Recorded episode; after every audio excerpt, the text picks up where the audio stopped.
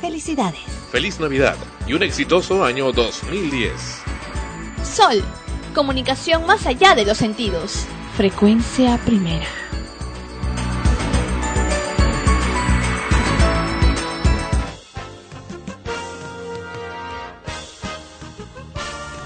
Extremos, episodio 84.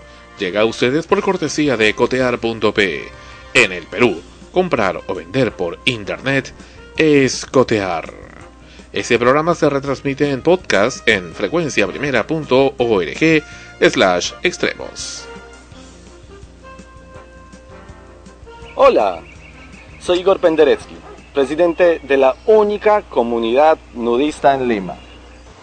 Antes no podíamos salir a comprar nada, pero ahora cotear nos cambió la vida. Podemos comprar y vender por internet. Coteamos nuestra ropa que ya no usamos y pude cotear mi cámara digital que tanto quería. Ahora tenemos una vida plena y no nos falta nada.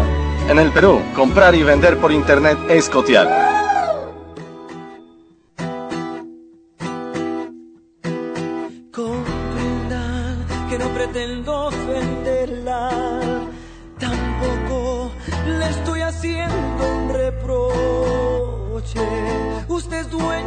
De su vida, de su cuerpo y de sus noches.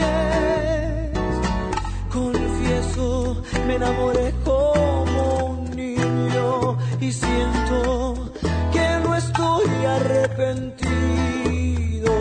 Disfruté de tu experiencia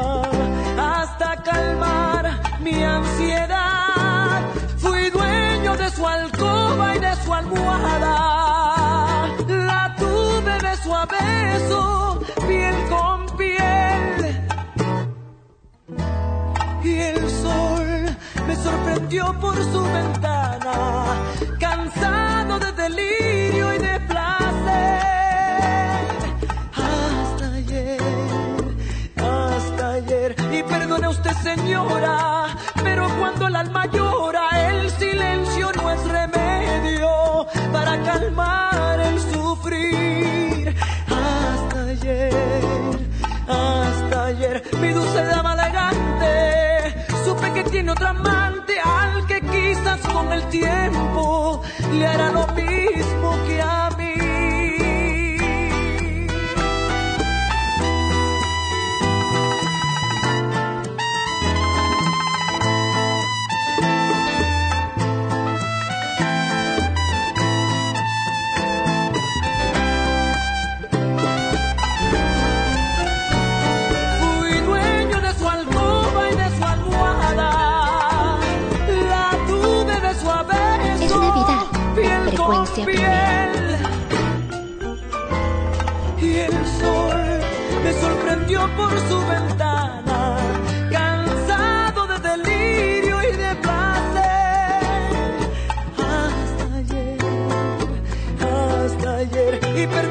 señora, pero cuando el alma llora, Sol, el silencio no más es allá de los sentidos.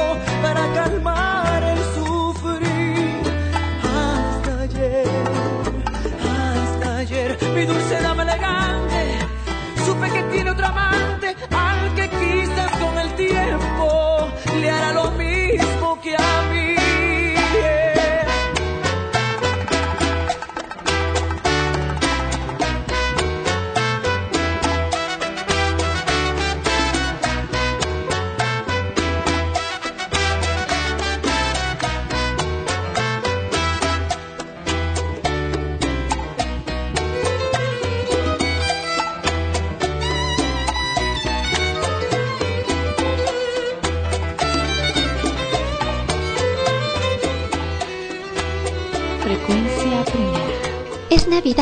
en frecuencia primera.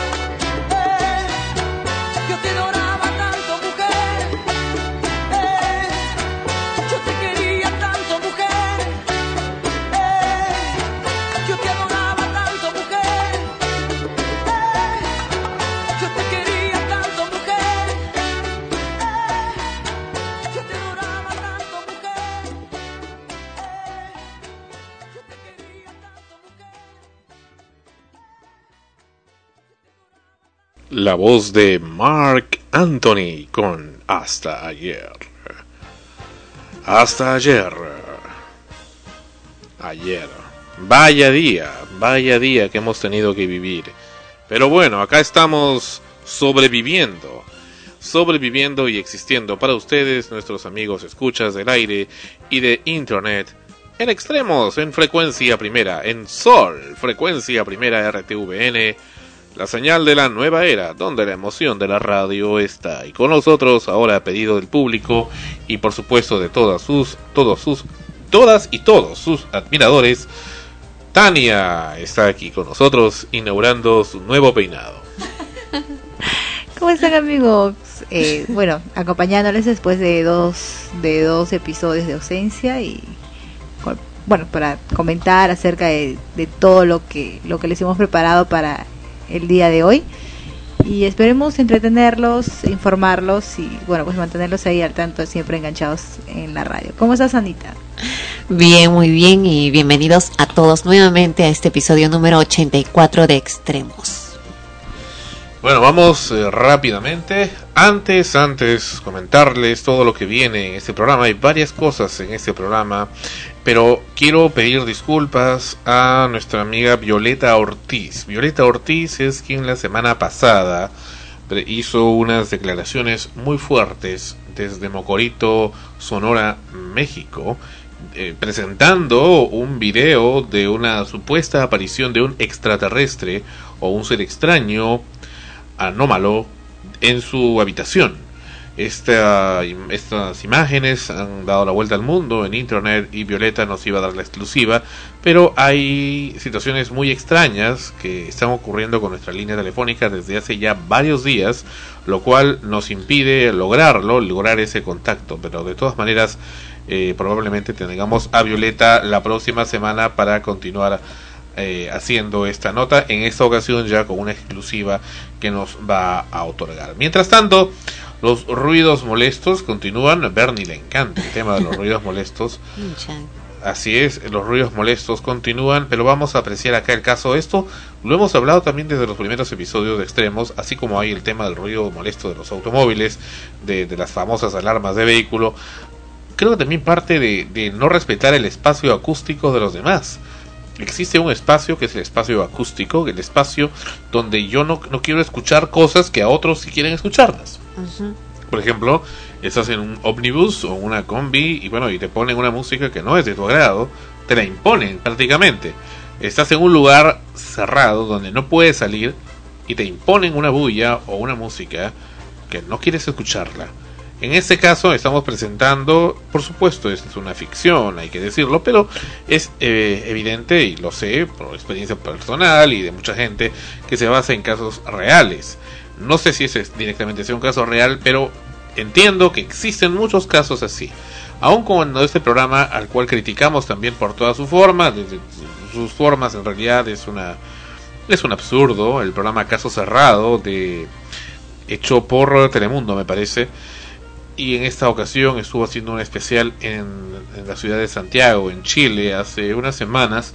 Hicieron, por supuesto, el tema de los ruidos molestos. En esto se aprecia a una mujer de aproximadamente 20 años que le gustaba poner reggaetón en el edificio donde vivía para eh, perjuicio, por supuesto, de su vecino, un hombre de aproximadamente 50 años de edad, que no gustaba, por supuesto, de esa bulla pero tenía que soportarla día y noche porque a la señorita le agradaba. Vamos a escuchar qué es lo que se habló de esto en ese programa ficción, por supuesto, llamado Caso Cerrado. Apreciemos. Amargado que no me deja hacer. Doctora, esta mujer me tiene más arriba de la coronilla. Vamos a ver qué cosa es más arriba de la coronilla. Más real. ¿sabes? Buenas noches. Buenas noches. Eh, Janina, tú eres la demandante del caso. A ver, explícame cómo es que el señor no te deja hacer y qué exiges para resolver el caso. Hola, señora María Polo. Yo exijo una, ¿cómo se llama esta cosa? ¿Qué una cosa? red de... No estés nerviosa, tranquila. ¿Qué pides tú? A ver, olvídate de que los se- nombres. que se aleje de mí. Que se de aleje mi de casa, ti. que me deje tranquila. Que Que, te me deje deje escuchar mi música tranquila. Es como una orden de alejamiento. Alejamiento. Ok. Ahora explícame las circunstancias de por qué tú quieres esto. ¿Quién es este señor? ¿Qué relación tiene contigo? Es un vecino. Un es vecino. un viejo amargado. Pero vive puerta. Vive puerta con puerta. ¿Cómo No, vive? arriba mío. Y pega con el escobillón y siempre está haciendo lo mismo. ¿Por qué? Porque a un viejo amargado no le gusta disfrutar la vida. Yo tengo, soy joven. Tengo que disfrutar la vida. ¿Pero qué es lo que tú haces? ¿Qué- Bailar. Ah, Tengo mi música que me gusta. claro. Si soy joven, tengo que hacerlo. Muy bien. Eh, ¿A qué hora pones la música y el baile? Como a las 9 de la mañana. Todo el día, todo el día. Hasta las 5 de la tarde que trabajo. Todo el día. ¿Me vas a dejar hablar? Eso pasa. Sí, pues. Entonces, ¿hace cuánto que, que eres vecino tuyo? Hace un año. Hace un año. Y desde el primer momento tuviste este problema con él. No, hace dos meses. ¿Qué De- pasó hace dos meses? Porque él se me lanzó. Mentira. ¿Cómo? Se me lanzó. Quería salir conmigo a bailar. Mentira. Yo lo digo de antemano, mentira. Ella puede ser mi nieta. A ver, cuéntame Su bisnieta. Eso no, sí, pero eso no tiene nada que ver. Eso no tiene nada que ver. Hay, hay hombres que, que vengan mujeres que pueden ser sus bisnietas y quieren salir con ellas. Eso no pasa nada. Cuéntame cómo ocurrió todo esto. A ver, empiézame la historia para yo entenderla. Hace dos meses yo estaba, ¿cómo se llama? Estaba haciendo el aseo, la comida, y siempre tengo la puerta abierta hasta atrás, y siempre ando con pijama. Y él bajaba y subía, bajaba y subía, No y, y- y pues, y miraba, subir. y miraba adentro así como psicopateando. Sí. Psicopateando. Pero si es un viejo depravado, Ya, ¿cómo se te ocurre? y ya empezó Oye, a oye. bajar a subir. ¿La pijama ¿hasta tuya es, una pijama sexy o es No, una... es corto, pijama corto con una polera. Ok. Pero él mire y mire, es como psicopateando, po. Es Bueno, como ¿y que ¿Por qué quisiera no cerraste la puerta? ¿Por qué no cerraste la puerta? Es que me La gusta estar con la puerta y todo tengo, que- tiempo, tengo que llegan recoger amigos, la basura. Espérate un afuera. momento, señor, que yo no puedo ir. Quédate callado. ¿Quieres el martillo? Ya. A ver, entonces, en algún momento le dice, señor, ¿qué usted hace mirando tanto? Sí, yo le, yo le dije, ¿por qué me está mirando tanto? ¿Y qué te tanto mira? ¿Y qué te responde? Ay, por nada. Y sigo, y sigo y subí. El señor no es casado. Es casada, pero tiene como mil años la señora. No importa, pero está bien. Para mi edad está bien la señora. Que. No me Es que usted dicho, es viejo mira, amargado. Escúchame lo que te voy a explicar. Tu carga es difícil. ¿Mm? Tu, tu carga es difícil porque tú me tienes que convencer a mí que lo que tú estás pidiendo tiene base, tiene fundamento. Tú le tienes miedo al hombre. No es miedo, es que es un viejo, ¿cómo puede saber fijarse en mí? Tengo 20 años. Pero, Tendría que ser un viejo depravado. pero eso, acuérdate una cosa, mirar no es nada. O Pero sea, me invitó a salir a bailar, eso no tendría Y que tú le dijiste que no, y No, pero le tiré la puerta en la cara. Bueno, está bien, perfecto. ¿Qué más te ha hecho para Ya. que yo te pueda dar una orden de alejamiento? Hace dos meses, a ver, eh, la semana pasada, el día viernes, como a las 2 de la mañana, yo tenía la puerta abierta, estaba con una amiga. Y él entró, me dijo, baja, eh, me, me- ¿cómo se llama? Me golpeó la puerta, me, me dijo, ¿puedes bajar la música? Le dije, ¿por qué? Si el día viernes todo... Me dijo que tengo que trabajar, culpa mía no es, porque nadie lo manda a trabajar el día sábado, pues. Claro. Sí, pero ella. Y me dijo no- que no que no, semana. y no. Y ya, después volvió y me, y me- y me llamaron a los carabineros. Y los carabineros me dijeron que él no tenía, ¿cómo se llama? Tiempo para hacer, eh, hacer un, un, un bajamiento de música, nada. ¿Por qué? Porque él no era, ¿cómo se llama? Era día viernes. Claro. Y, y no tenía fundamento y, y él tenía cosas, muchas cosas que hacer. Mejor es que andar. O sea que los carabineros no tomaron acción. No, lo único que le dijeron a ella es que bajar el volumen del equipo. Dice lo que no te dijeron no, eso. no me dijeron eso. No, le, y en Mentiroso. burla, en burla ella lo puso más fuerte. Cuando Porque se soy un viejo amargado y que disfrutar la vida, pues, Pero yo le digo, la- dan las tres y media, cuatro de la mañana, esta niña está escuchando música todo tarde. Pero Pero un trabajo. viernes. No, No, todos los días prácticamente, porque ella trabaja en un puesto de completo. Bueno, no entonces, en- si, si- a ver una cosa. Si ese es el caso, entonces usted tiene que tener ahí documentación de lo que los carabineros le han dicho a ella que entre semana no puede poner la música así a todo volumen. No, es una No situación verbal que hacen ellos. Verbal. No, mentira, a mí no me hicieron ni una. No, pero bueno, Mentira. Carabineros puede decir una cosa, pero la, la realidad Entonces es usted a los carabineros que me van a contar a mí que ella... Le, le hicieron bajar el volumen del, del equipo, pero, Pero le si me dijeron baja el volumen del música, equipo. yo la bajo, pero si si no, no me dijeron nada. En otra oportunidad va a ocurrir disfrutar, si era un viejo amargado tenía que dejarlo. Viejo amargado. Tu abuela será amargado. No, ¿y la tuya? No, Bueno, ya, déjate de molestar. que- Yo no te estoy ofendiendo, así que no me ofendáis, por favor. Viejo amargado. Déjame, le voy a explicar algo. A ti de nuevo. Aquí no hay violencia, no veo que hay miedo de tu parte. Hace, hace No semanas- veo que hay razón ni fundamento para... No hay vandalismo. Voy a desestimar el caso porque no veo un fundamento Pero si, mire, la semana pasada, el día viernes, yo tenía la puerta abierta, él entró, me pescó el equipo y me lo tiró por la puerta para afuera. Me lo hizo, me lo hizo. Ah, ahora ya me estás diciendo otra cosa. Me hizo el equipo. ¿Dónde está el equipo? Eso lo entregué a la producción. Vamos a ver el equipo, Ricky. O sea que ha habido vandalismo de Y propiedad. ahora tuve que conseguirme otro para, meterle bulla para que bueno, ¿y cuánto vale el equipo? 200 mil pesos. Y necesito que me lo pague, pues. Pero ¿y por qué no me pediste eso en la demanda? Eso no es más importante. Eso es lo más importante del caso. Pero si un El viejo te ha loco. destruido tu propiedad. Es un viejo loco, llega y entra para mi casa. ¿Cómo? Como que Oiga, tu esta casa. vez, ¿sabe por qué ella era insoportable con el ruido? Dale a la gasolina, tira la gasolina. Así la cabeza, así. Tengo la cabeza llena de infierno gasolina. tampoco me dice que ponga La cabeza flamenco llena a de dónde. gasolina por esta mujer. Oiga, dígame una cosa. Así me dijo ¿Cómo el responde, ¿Cómo responde usted a esta demanda? Mire, la verdad que fue un momento de una salida de perro. Está loco, Pero está loco. Está demente. Diga. Yo le digo una cosa, esa vez que ella se pasó películas conmigo, que ese día le dije ¡Ay, yo- tan rico!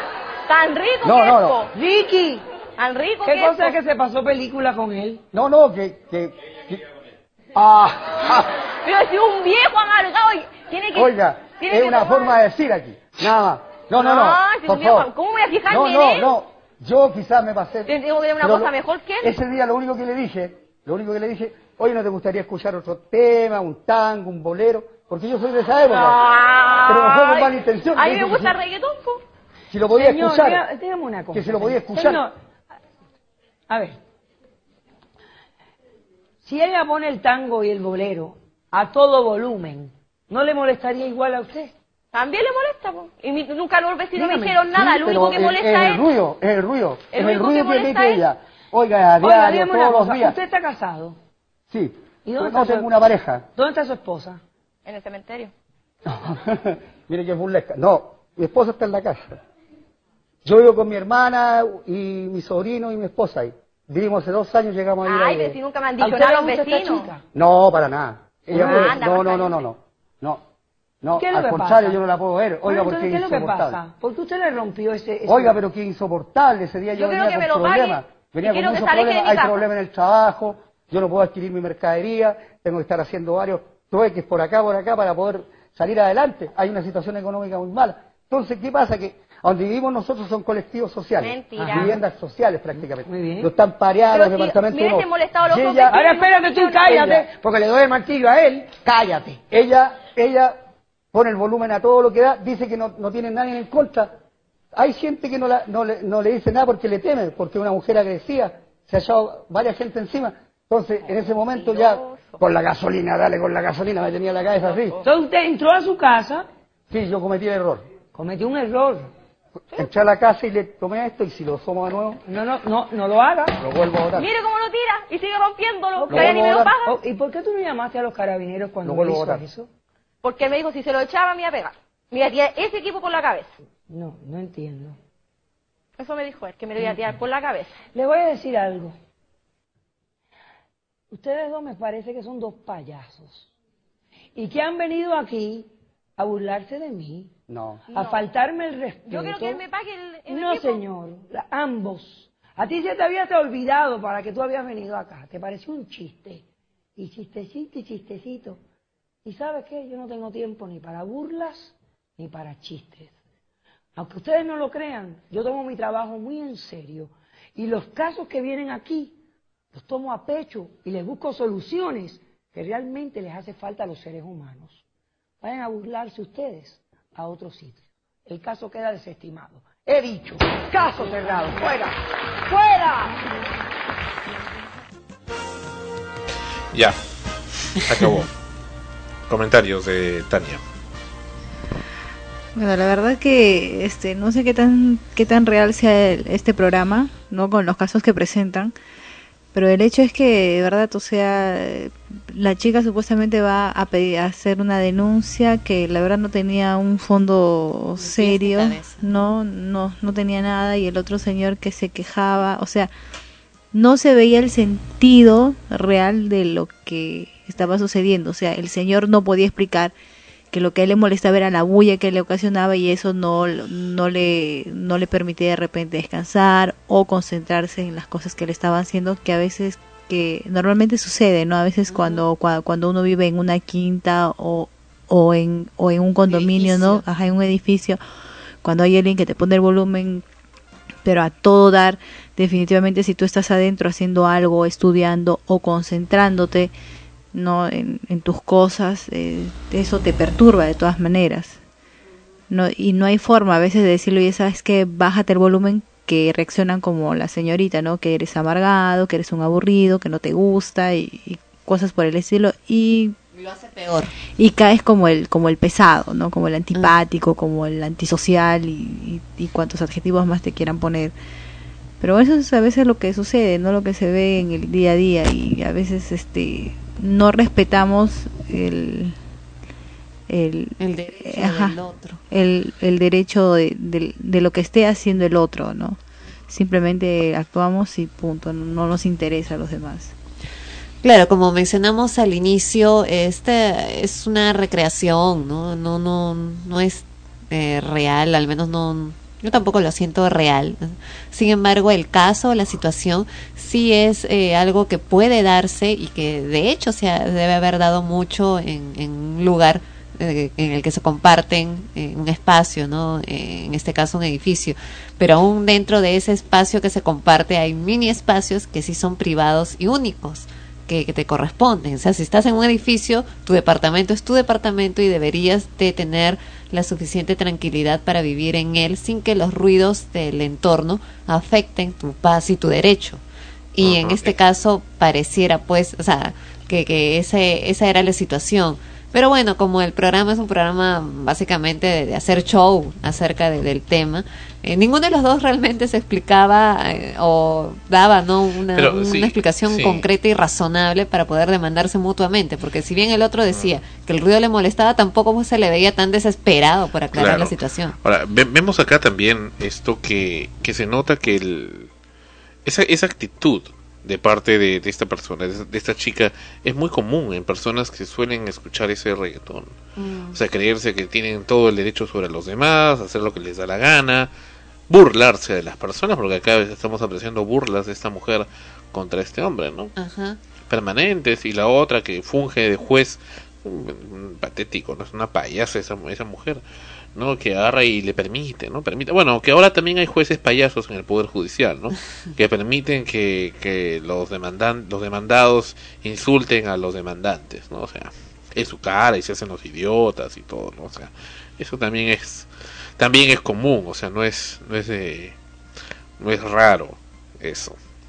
Sí, y, y, sobre todo esa actitud, fíjate una persona que vive en un edificio y que agarras y tú quieres descansar porque se está un día muy agitado y encima tienes que levantarte a las 5 de la mañana, pero resulta que a tu vecino se le antoja ponerte reggaetón, porque él se le antojó ese día, pues, ¿no? Celebrar, eh, drogarse o tomar o qué sé yo, ¿no? Y está en ese plan y está en tu mismo edificio. mm, Primero que no te puedes pelear con esa persona, porque vive no en otra casa, vive en tu mismo edificio.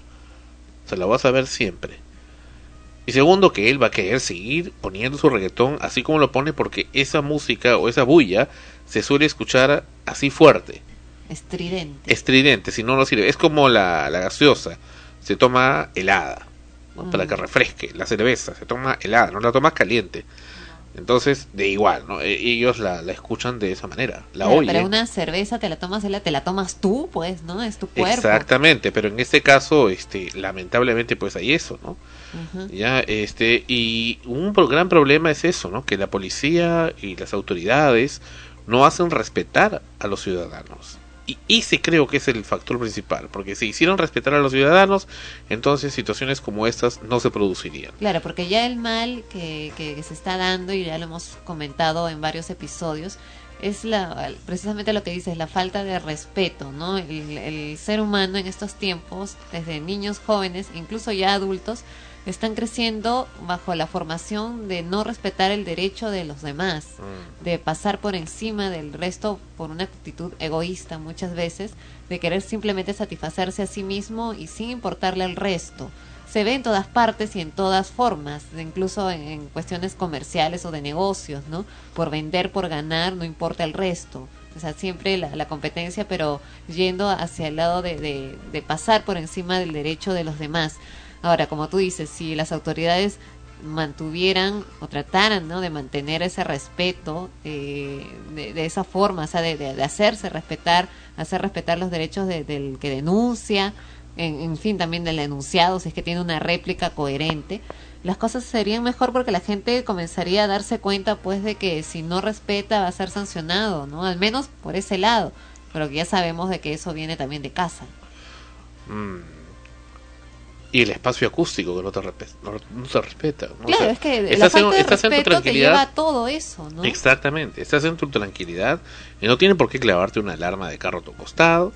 Si estás, por ejemplo, en un, en un, eh, un food court, por ejemplo, el otro día estaba en Jockey Plaza, estás en un lugar y aunque sea quieres sentarte a tomarte un agua mineral o a comerte unas papitas o que sea, sentarte tranquilo, no tiene por qué venir otra persona con su familia y te clavan a una criatura que está chille, chille, grita y grita y grita. O sea, es una falta de respeto. Claro, por eso que te digo, esas cosas vienen de casa. O sea, pri- primero fijarse al resto. O sea, si yo tuviera mi Pero criatura, eso, mira, eso, eso, me preocuparía que esté haciendo ruidos por todos lados y fregando. Y te digo algo más. Fíjate cómo hay tanta despreocupación. Y me has hecho, re- has hecho recordar. Precisamente mientras tuvimos que ir a la calle a hacer eh, llamadas porque nos cortaron la línea no por falta de pago sino por abuso de autoridad como una amenaza de parte de estas gentes de Telefónica a las que no tenemos no les tenemos miedo. Señores de Telefónica no les tenemos miedo. Y cuando quieran este atreverse a enfrentarse hombre a hombre conmigo pues que vengan acá a ver si tienen los huevos necesarios para poderse enfrentarse a mí. Los tendrán o son tan maricas como la mayor parte de los españoles los tendrán realmente a ver si lo hacen.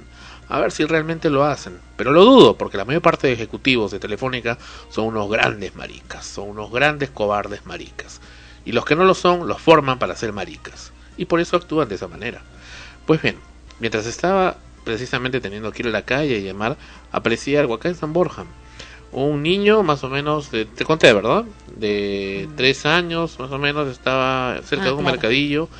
Y bueno, lo veo que estaba metiendo la mano a una caja de luz de energía eléctrica de alta tensión. Como que esté metiendo la mano un juguete y se, divertía haciendo eso, ¿no? Y, y yo estaba con el teléfono esperando este que se procese pues el reclamo y todo eso y no podía soltarlo. Y entonces, ¿qué hacer, no? O sea, soltar el teléfono o agarrar la cámara y grabarlo a ese niño o qué hacer. Y el chiquito estaba divirtiéndose y afortunadamente, en forma providencial, apareció un hombre que no era su padre, ni su hermano, ni su familiar, que era un chico que trabajaba ahí en un mercadillo y sale y le dice, oye, quítate, y le saca la mano ahí de, hasta adentro, lo tenía casi hasta media, medio brazo metido, la criatura de 3, 4 años, este, el medio brazo metido en la llave de energía eléctrica de alta tensión, que lo hubiera incinerado el brazo y lo hubiera por supuesto matado.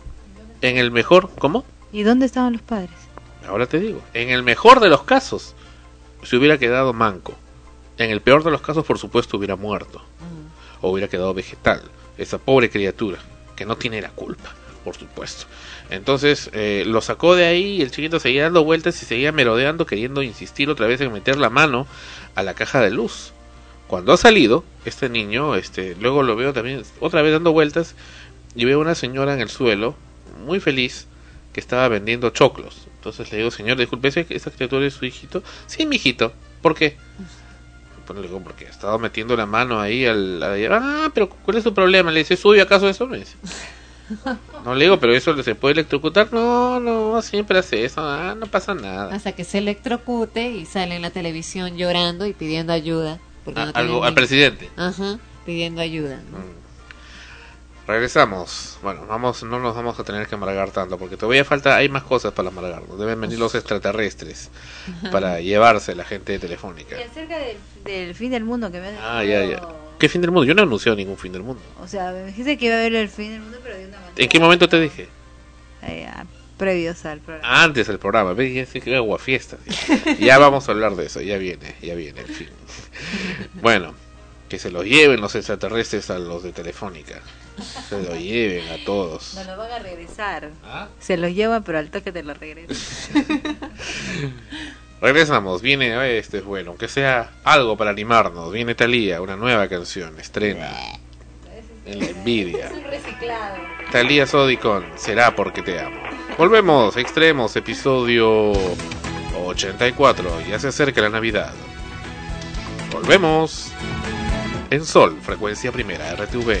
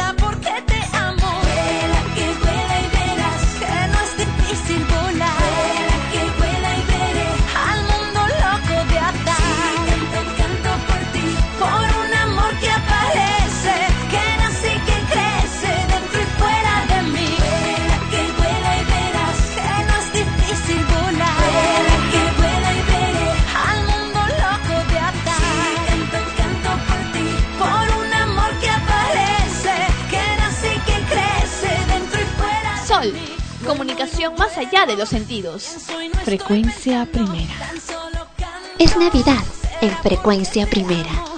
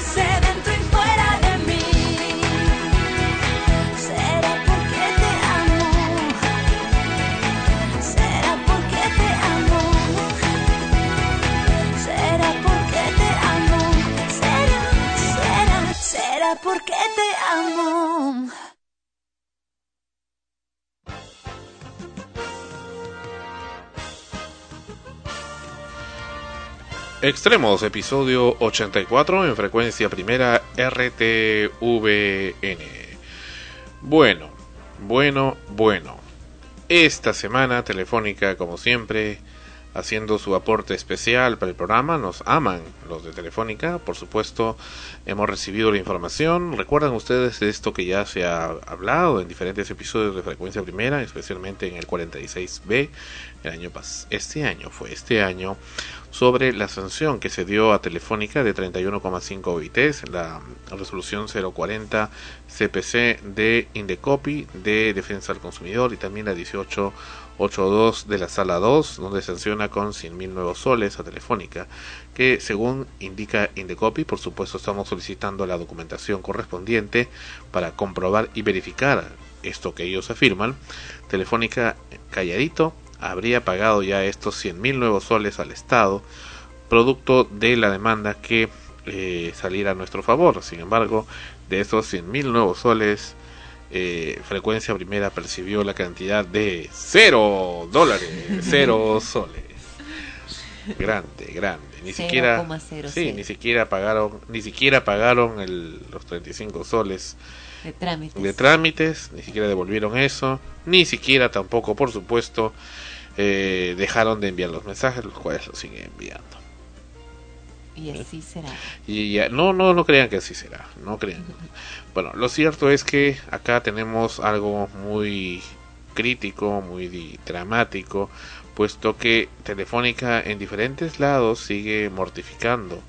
Y acá estamos nosotros inquiriendo al señor eh, Humberto Sheput, es gerente de usuarios de Ociptel. Le estamos diciendo que eh, eh, necesitamos una solución respecto a otros temas también con Telefónica, por ejemplo el caso de Telefónica Móviles, que tiene deficiencias en su señal en diferentes zonas de Lima donde no ingresa la señal de los teléfonos móviles, cosa que ya hemos hablado anteriormente en el programa, y que en forma corrupta Ociptel, eh, si bien es cierto nos dio la razón, estaba permitiendo que Telefónica sea juez y parte, siendo que peritos de Telefónica mismo evalúen el caso y deciden y de esa manera Ociptel resolvería. Por consiguiente estamos considerando viciado porque el tribunal otorga a la empresa operadora durante la inspección que programa la potestad de hacer único perito evaluador. O sea, ni siquiera nosotros podemos ser nuestros peritos. También consideramos que es parcializado porque no permite que el denunciante lleve sus propios peritos. Es incoherente porque una vez resuelto y diciendo que ahí finaliza la vía administrativa, deja aún abierto el camino para que la empresa denunciada evalúe a su solo criterio y opinión y sin la fiscalización de ningún perito de Oci- Ociptel la situación y se la remita en un plazo a Ociptel. Ofensivo porque enterado de la inspección que no se realizó porque además el perito de Ociptel no fue y la funcionaria de Ociptel dijo desconocer el aspecto técnico para registrar los hechos o fallas in situ sin la presencia del perito y de la parte denunciada. O sea que la, la funcionaria de Ociptel dice que es una ignorante dentro del tema técnico. Entonces, ¿qué funcionaria es? Simplemente está escribiendo. Y así y así encontramos una serie de situaciones, también recibos de teléfonos que nunca llegan, tenemos ya tres recibos que nunca llegan, esto afecta los cronogramas de pagos de nuestra área contable. En fin, ¿y cuánta gente estará en esa misma situación? ¿Y qué es lo que responde el señor Humberto Sheput de Ociptel? Nada, mudo, se queda mudo. Primero nos dijo que nos iba a atender, Luego nos envía a una de sus empleadas, una tal señorita Seminario, quien solamente se limita a decirnos que en todo caso hagamos un litigio judicial en la vía civil. Ah, ¿y quién lo va a pagar ella? ¿Lo va a pagar el Estado? ¿Lo va a pagar el señor Sheput? ¿Lo va a pagar Telefónica? No, no, no. Uno tiene que asumir todo el descomunal costo y espera de 10, 20, 50, 100, un millón de años que implica hacer un litigio judicial muchas veces absurdo y con personal judicial, con jueces que son ignorantes en la materia técnica que es precisamente de las telecomunicaciones y donde por supuesto normalmente se, se le da la razón al que tiene más plata. En este caso, Telefónica Móviles, que está por supuesto avalada y auspiciada por el Estado. ¿Por qué? ¿Con qué propósito? Con el propósito que haya más peruanos que estén, entre comillas, comunicados, aun cuando estén mal comunicados y aun cuando la empresa tenga un mal servicio. Dicho y hecho, esta semana nuevamente nos cortaron la línea telefónica, como habíamos comentado al comienzo del programa, y oh sorpresa, descubrimos que la empresa telefónica del Perú SA tiene cuatro días dados por el Estado, cuatro días, señoras y señores, 96 horas para poder recién abocarse a ver el tema. Dios mío, Cuatro días. ¿Por qué le dan cuatro días a esta empresa? ¿Qué tipo de performance de garantía de calidad dan a, su- a sus clientes? O sea, cuatro días para que se les antoje ver cuando es un problema inherente directamente a su central telefónica. Eso, entendemos, está siendo utilizado como un arma disuasiva contra nosotros por las- los diversos reclamos que hemos estado haciendo y porque hemos puesto en jaque a Ociptel y también a Indecopy. ¿Y por qué lo estamos haciendo? Porque entendemos y nos estamos dando cuenta que no son más que una tanda de farsantes. Indecopy y por supuesto, especialmente Ociptel, con esa gente que tiene, esa secretaria técnica que tiene, esa señorita Gavelán, por favor, ya debería renunciar. Por amor a su país, si es que es peruana, porque parece que ni siquiera fuera peruana esa mujer. Esta gente de la Asociación de Consumidores, Dios mío, este con usted. ¿Recuerdas, Ana Rosa, que hemos entrevistado a Darwin Guamaní? Así es. A Darwin Guamaní, vaya. Yo creo que el señor Guamaní, si hay algo que no puede cumplir, mejor que se quede callado y se meta la boca a buen sitio. Porque si no puede cumplir su palabra, no solamente su palabra de hombre, fuera de su palabra de hombre como caballero, si no puede cumplir su palabra como representante y presidente de una asociación de defensa del consumidor, si no la puede cumplir, mejor que no lo haga. Mejor que no tenga esa presidencia, mejor que no la haga. No haga su asociación que la cierre. Es una vergüenza y hace perder el tiempo. Y al hacer perder el tiempo, por esa pasividad y por esa inacción, por supuesto, se favorece a la empresa denunciada, en este caso telefónica, por más, por más verborrea que pueda tener y decir que está, que está en contra, que Telefónica es el enemigo del pueblo, que papín papán y demás este, consignas sanmarquinas. El hecho es que en la práctica, por supuesto que solamente están favoreciendo a esta maldita empresa telefónica. Maldita sea la hora en que el gobierno se le antoja seguir manteniendo a esta empresa maldita que humilla a los consumidores. Y por supuesto, con una entidad como Ociptel que lo único que hace es perder el, hacer perder el tiempo a la gente y no hacer valer sus verdaderos derechos.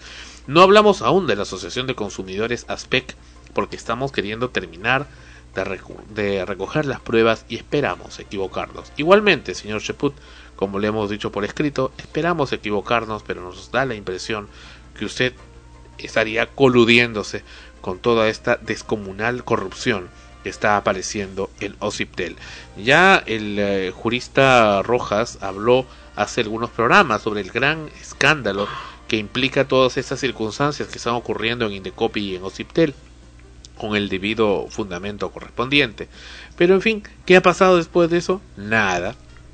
Esta gente sigue de lo más feliz, de lo más tranquila, en sus mundos, inclusive para que vean ustedes el cómo eh, life goes on, ¿no? La vida continúa y acá no pasa nada mientras la asociación con usted, por ejemplo, el señor Darwin Gumaní se dedica a decir que van a hacer cosas, a decir que van a hacer cosas, mientras que el señor, eh, ¿cómo se llama este hombre? Jaime Delgado, de la Asociación de Consumidores ASPEC, dice se va a seminarios, da cursos, declara en Radio Capital y cree que por estar haciendo eso y todavía qué corrupto este hombre, estar haciendo que la gente diga, sí, porque gracias a Radio Capital, eso, este, tu, tu, tu opinión importa que es el eslogan de esta radio de la corporación RPP, o sea, ¿por qué tienen que uno someter a la gente a que diga el nombre de la emisora y el eslogan de la emisora a cambio de que Aspec hizo un servicio público? ¿Por qué?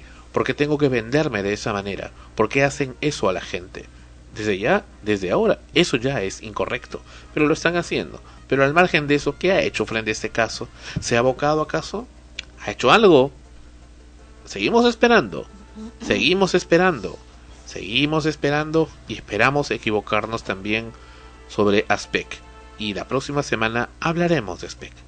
Lo que ocurre es que lamentablemente, generalmente cuando hay casos de reclamos por un mal servicio y, y, el, y la gente o una persona recurre a, a, a por ejemplo, al ASPEC, le suelen, eh, en el mejor de los casos, llegar a, a, dar una solución de la situación inmediata. Es mm. decir, vamos a suponer que, que, nosotros vayamos a ASPEC o a cualquiera de estas aso asociaciones mm. eh, y pedimos, pues, no, reclamamos porque el teléfono está sin línea ya desde sí. hace varios días y, no vienen a atender y todo la, el, el, asunto, ¿no? ¿no? Que tiene que estar llamando y todo lo demás.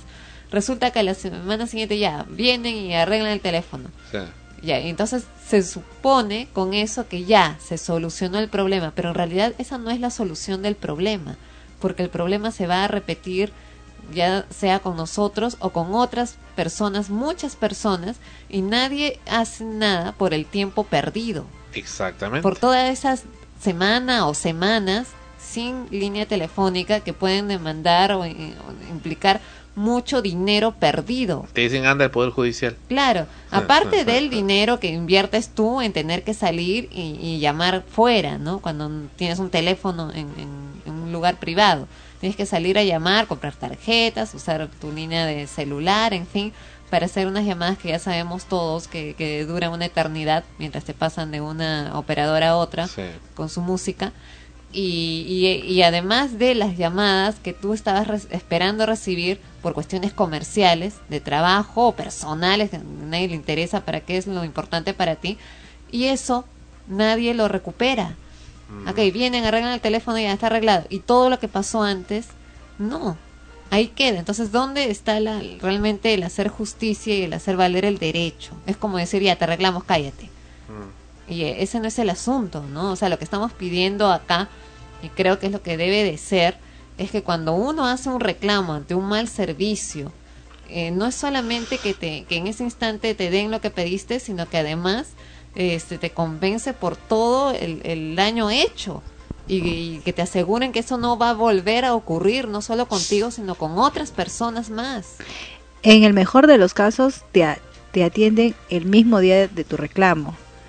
Porque en el peor de los casos te dicen tenemos hasta cuatro días. Eso o como una peor. vez este a mí me dijeron, mire, este nosotros tenemos 15 días para poderle solucionar el problema. Y yo le dije, ¿qué cosa? 15 días. 15. Yo le digo, pero yo trabajo con eso. Yo trabajo, le digo. O sea, yo no puedo estar sin línea telefónica y no puedo estar sin internet porque yo vivo de eso.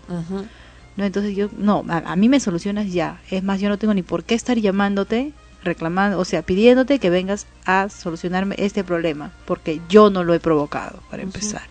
Y que había sucedido que unos técnicos que siempre hacen arreglos en los en las cajas principales eh, se habían confundido y habían desconectado un cable que eso me tuvo perjudicada. Lo bueno fue que me atendieron ese mismo día, pues, ¿no? Pero porque reclamaste de esa manera. Pero imagínate Claro. que te digan 15 días.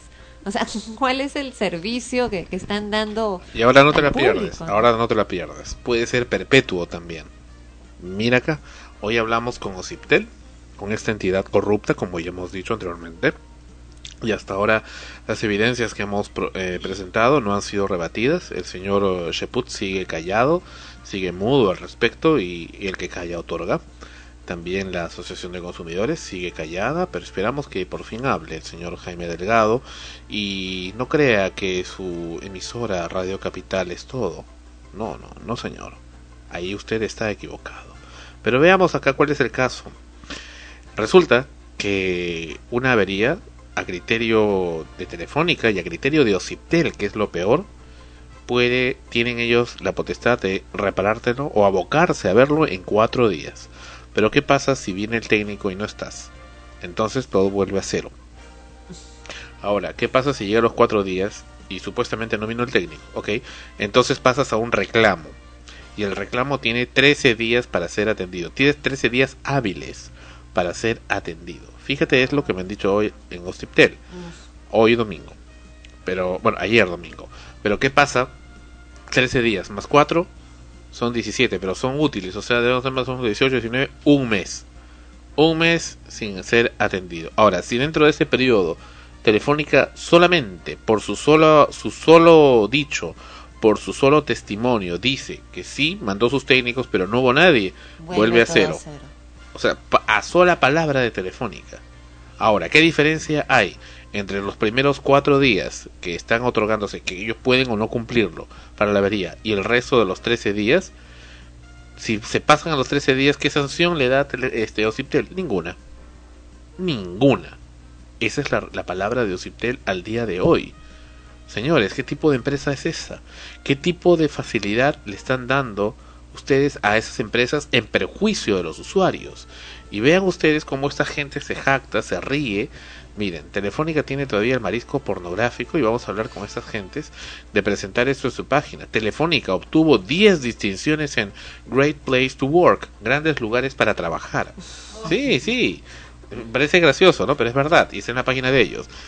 3 de diciembre del 2009, el grupo Telefónica recibió 10 distinciones en la reciente edición del Great Place to Work 2009, lo que constituye un logro sin precedentes para este grupo que emplea a más de 15.000 trabajadores. 15.000 gentes, vaya. ¿Y qué es lo que dice? Telefónica Móviles, ah, nuestra favorita, o sea, Movistar, la filial que maneja la telefonía celular a través de la marca Movistar, acumuló tres reconocimientos. Ocupó el puesto 13 en el ranking de las 30 mejores empresas para trabajar en el Perú. También fue incluida en la lista de las empresas más grandes con más de 700 trabajadores que tienen a más de dos tercias partes de sus colaboradores satisfechos y felices. Y recibió el premio al mayor progreso por haber obtenido el, prem- el máximo incremento de satisfacción del empleado con respecto al 2008. Te gestiona, por su parte, ocupó el puesto 15 en el ranking de las 30 mejores y también integró la lista de las empresas más grandes, al igual que Telefónica Servicios Comerciales, que obtuvo el puesto 18 en el ranking de las 30 mejores. Asimismo, Terra Networks se ubicó en el puesto 24, mientras que Atento, Atento, es decir, son la gente que atienden, pues, y Telefónica del Perú fueron incluidas en las listas de las grandes empresas con mejor clima laboral. Estos logros son fruto de un trabajo dedicado y constante en el que toda nuestra gran familia ha sido protagonista. Qué conchudo este hombre. Se trata de 10 premios para 6 empresas de nuestro grupo, por lo que hoy, más que nunca, es un orgullo trabajar en Telefónica, señala Luis Bernardo Silva, director de Recursos Humanos de Telefónica. Cabe destacar que Telefónica Servicios Comerciales y Telefónica Móviles, ambas reconocidas en 2008 como las más grandes y que en este año repiten la distinción, o sea, el segundo año consecutivo, incursionan por primera vez en el ranking de las 30 mejores. Destacable también que Te Gestiona y Terra Networks repiten la hazaña de figurar en el ranking de las 30 mejores, mientras que Atento hace lo propio con la lista de las más grandes. O sea, Fíjense cómo mientras todo esto ocurre en el mundo real, que es lo que anteriormente hemos hablado, en el mundo, digamos, ficticio, en ese mundo de fantasías, en la que vive el, El presidente Alan, Alan García, en la que vive el presidente de Telefónica y sus ejecutivos directos, como estos afeminados que ya hemos hablado, que trabajan ahí los esos ejecutivos de miércoles que agarran y como explotadores españoles de la época colonial a látigo pues trabajan lo- hacen que trabajen lo- los pobres empleados de ahí no o sea de atento sí de atento. Bueno, todo eso ¿no? obvio que tienen una cantidad in- indiscriminada de, de empleados, porque ya creo que la mayoría sabe que la gente que va a trabajar atento dura un mes, ¿no? Cada mes los cambian por otros nuevos y así no les pagan lo que tienen que pagarle a un empleado. Y, ahí- y pero eso de que, de O que sea, estén contentos, no sé, acá estarán contentos durante ese mes creyendo que los van a contratar. no, no, no, no, los contentos creo que son los administrativos, los que están en la parte administrativa, pues ellos son los contentos. Entonces de repente están tomando en cuenta no al trabajador de, debajo, sino al trabajador que está arriba. Ajá. Ah, de repente es así, ¿no? Claro, porque siempre se centran en, en cifras genéricas y, y quienes entran dentro de esas cifras genéricas son los que van a dar la cara, la mejor cara, ¿no? De- Claro, porque del lugar. porque creo que la gente que, que trabaja principalmente en atentos, que es gente que alguna gente que por ahí conozco, no están del todo felices. Claro, están, o sea, seguridad. claro, están buscando por lo bajo también otro trabajo porque lo único, lo que más quieren es salir de ahí. Entonces, no sé a quién habrán preguntado, o sea, cuáles habrán sido las, las, las condiciones para que les puedan otorgar ese premio. La verdad no entiendo. Por eso te digo ese- esos premios se lo dan entre ellos mismos Sí, nadie se compra. Sí. ya y en fin o sea y en, entre eso viven entre eso hacen sus comilonas y todo eso. Sí, van gente de, va esa, esa eh, compañera tuya, actriz, Mónica Sánchez, ¿no? Que promueve, sale su foto todavía en la página telefónica, y dice, sí, que es la mejor empresa y toda la cosa. ¿Ah? Es que ya se sabe que es que si sale un artista no sale por por, por por propia voluntad, sino porque de todas maneras le pagan para que para que dé la cara y haga esa publicidad nada más. Pero es da tu imagen, pues, da tu imagen. Además, varios compañeros actores de amigos en la Rosa, son parte de la prostitución de Ay, Telefónica. en tu casa han grabado un comercial de Movistar, así que no fastidies. Y ya pues, pues, pero es un Te día. pagaron, ¿Ah? te pagaron. Pero no me lo pagó Telefónica, perdóname. ¿De dónde salió la plata entonces? De- de- perdón, de la productora. No, ¿y a la productora quién le pagó? Ah, eso no. Ah. Ya, ya, ya, ya. No tires la primera piedra. Ni No- escupas al cielo. Qué fresco. Volvemos, volvemos. Vamos con algo de Navidad. Volvemos. Además del lobo un pelo, ¿no? Además del lobo un pelo, ¿no? Don't want a lot for Christmas. I need. I don't care about the presents underneath the Christmas tree. I just want you for my own, more than you could ever know. Make my wish come true.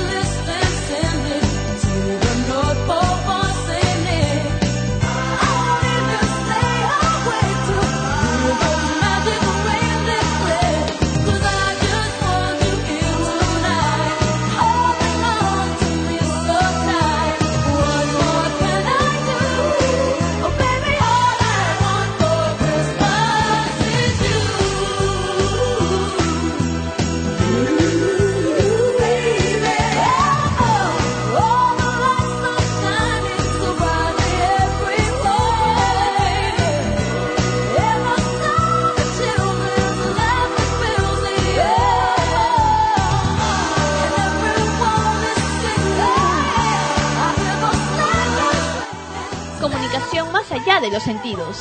Frecuencia primera. Es Navidad en frecuencia primera.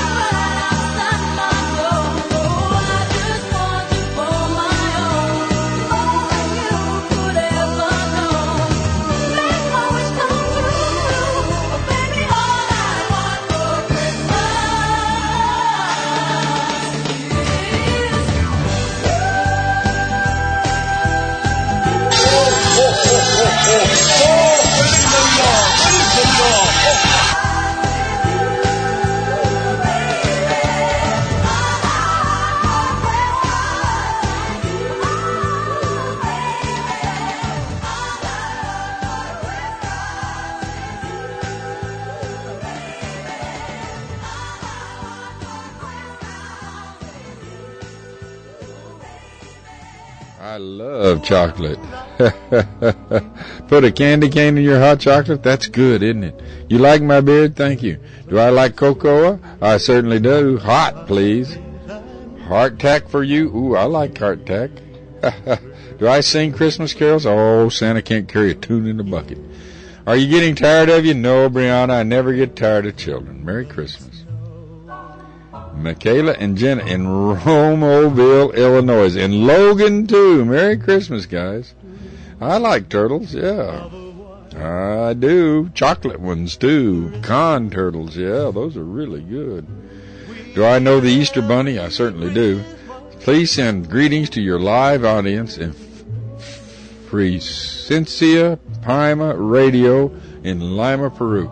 Merry Christmas out there from Santa Claus to all you guys in Peru. Merry Christmas.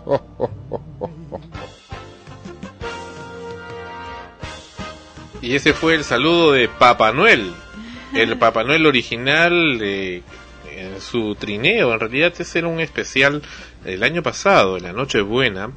Precisamente eh, apareció en internet un personaje misterioso, en una página también misteriosa, con una cámara y, y decía ser Papá Noel. Y estaba, pues, eh, estuvo toda la Nochebuena mandando saludos en vivo a toda la gente que así se lo pedía y, y decía ser Papá Noel y de ahí también él mandó el saludo para los escuchos, escuchas y la audiencia de frecuencia primera RTVN. Papá Noel, el personaje más eh, emblemático de la Navidad y de los niños, en verdad, ¿no? ¿Quién no ha soñado un día eh, Encontrárselo, Nochebuena? Ajá, encontrárselo. Yo me de- que- trataba de quedar despierta y no podía, o sea, siempre decía ya, ya voy a voy a hacerme la dormida y en ese plan de voy a hacerme la dormida me dormía de verdad.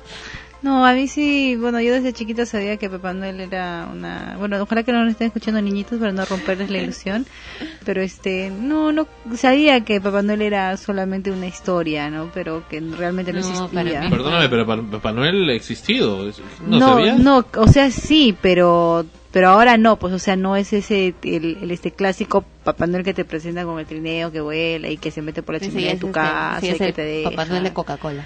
No, claro. Entonces, este Te, te No digo puede. algo. Te digo algo.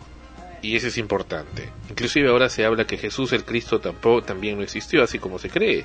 Se habla que también la historia de Mitra, por ejemplo, y, y es muy parecida a la, a la de Jesús. Desde su nacimiento hasta su crucifixión y resurrección, se habla también de, de, de muchos dioses que son así. Se habla, por ejemplo, de la historia de la diosa Isis, por ejemplo, que se dice también que tenía eh, mucha similitud con la Virgen María. ¿Sabías eso? Entonces, pero sin embargo uno siente en su corazón como que fuera cierto. Como que fuera cierto y fuera real.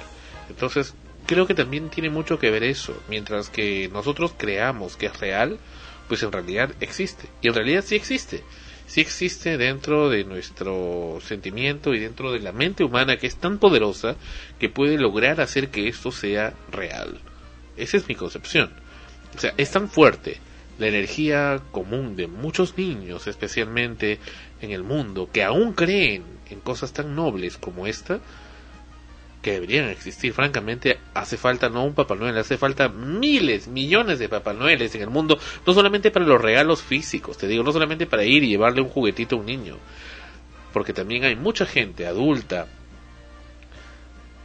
o jóvenes o lo que fuere, en diferentes sitios, que necesitan también a un Papá Noel que se les acerque y no les lleve un trencito o un osito o, no sé o, o un, o un juguete o, o algo físico o un fajo de plata no sino que basta que les lleve su cariño. Es suficiente.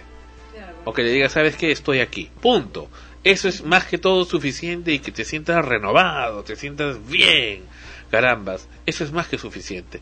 Y por eso es que digo que faltan debería o sea por qué negarnos a decir que no existen no al contrario queremos que existan Claro, Claro, es- la- es- este, ay, bueno, al- lo que, bueno, mi comentario iba al- a, lo que anteriormente había dicho, este, había dicho Ana Rosa que ella de chiquita esperaba, ¿no? Pero lo que yo de chiquita, o sea, me hubiese gustado también, este, tener esa ilusión de esperarle al Papá Noel, ¿no? Pero yo de pequeña no, no, no tuve esa percepción, o sea, no, no sentí eso de Papá Noel. Pero definitivamente ahora, ¿no? Con eso de que Papá Noel viene acá cada, eh, cada diciembre y bueno, lleva los regalos, tienes que llevar para que tome fotos con ellos, o sea, de todas maneras siempre siempre hay ese hay ese sentimiento no dentro que qué bonito no o sea navidad papá noel como que se le identifica y o sea de, de todas maneras es lo que tocas de decir también lo siento ahora de adulta no pero de, de pequeña no no había tanto esa ilusión de que lo quiero ver o alguna cosa así. Eh, Creo, creo que lo importante es eh, que debería de mantenerse la esperanza de creer en algo mágico, aun cuando ya seas adulto o un anciano, el, creer en algo que no es eh, simple y común en el mundo, sino que, que tiene magia, que tiene fantasía, te da la esperanza y la ilusión de poder crear y hacer muchas cosas en tu vida incluso en las cosas terrenales o cualquiera que, podamos hacer, cuando sientes magia en el corazón, sientes que hay algo especial, eh, aunque te digan los demás que no es cierto, si tú lo crees y lo vives, vas a ser más feliz con los logros, ¿no? Porque que no, no significa con eso que vayas a, a convertirte en una persona supersticiosa, ni exageradamente pues creyente de, de cosas fantasiosas y todo es magia, todo es fantasía, sino simplemente ponerle magia a las cosas que haces. Esa magia está rodeada pues de alegría, de ilusión, de esperanza hacia algo, ¿no? Hacia lo que lo que te hayas proyectado a hacer. Y esa magia es lo que te da las ganas de vivir también.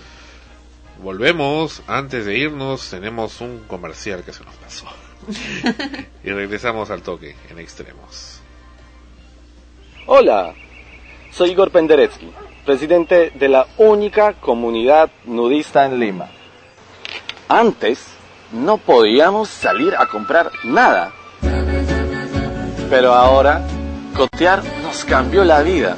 Podemos comprar y vender por internet. Coteamos nuestra ropa que ya no usamos y pude cotear mi cámara digital que tanto quería. Ahora tenemos una vida plena y no nos falta nada.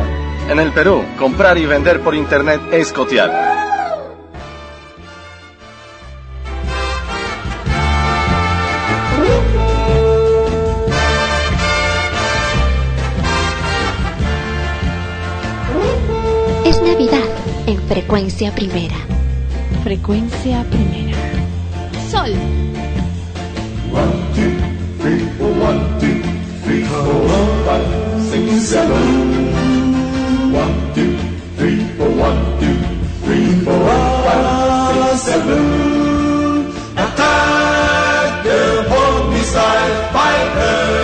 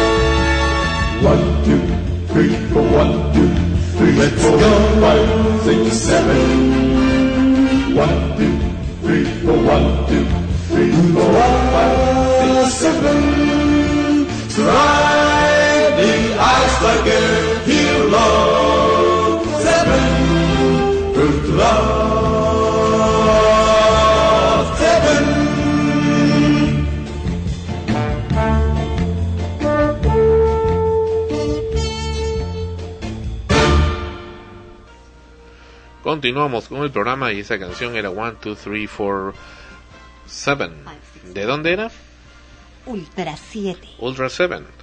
Ultra 7, la inolvidable serie de ciencia ficción japonesa que, bueno, pusimos esa es su canción, su canción de esperanza, con mucho mucha influencia de los años 60, pero que bueno, somos la única emisora que la pasa, pero pero hay mucha gente que le gusta, a mí también me, me gusta esa canción. 1, 2, 3, 4 con la banda sonora de la teleserie Ultra 7, Ultra 7. Continuamos con el programa y como lo hemos anunciado tenemos aquí la respuesta que nos da la empresa Arcos Dorados, McDonald's. Ellos son la franquicia McDonald's en el Perú. Respecto a la famosa mosca, eh, digo famoso porque le hemos hecho famosa esa mosquita, es que, que fotografiamos y denunciamos en su local eh, JP1, como le llaman, local de Avenida Javier Prado con Guardia Civil en la ciudad de Lima.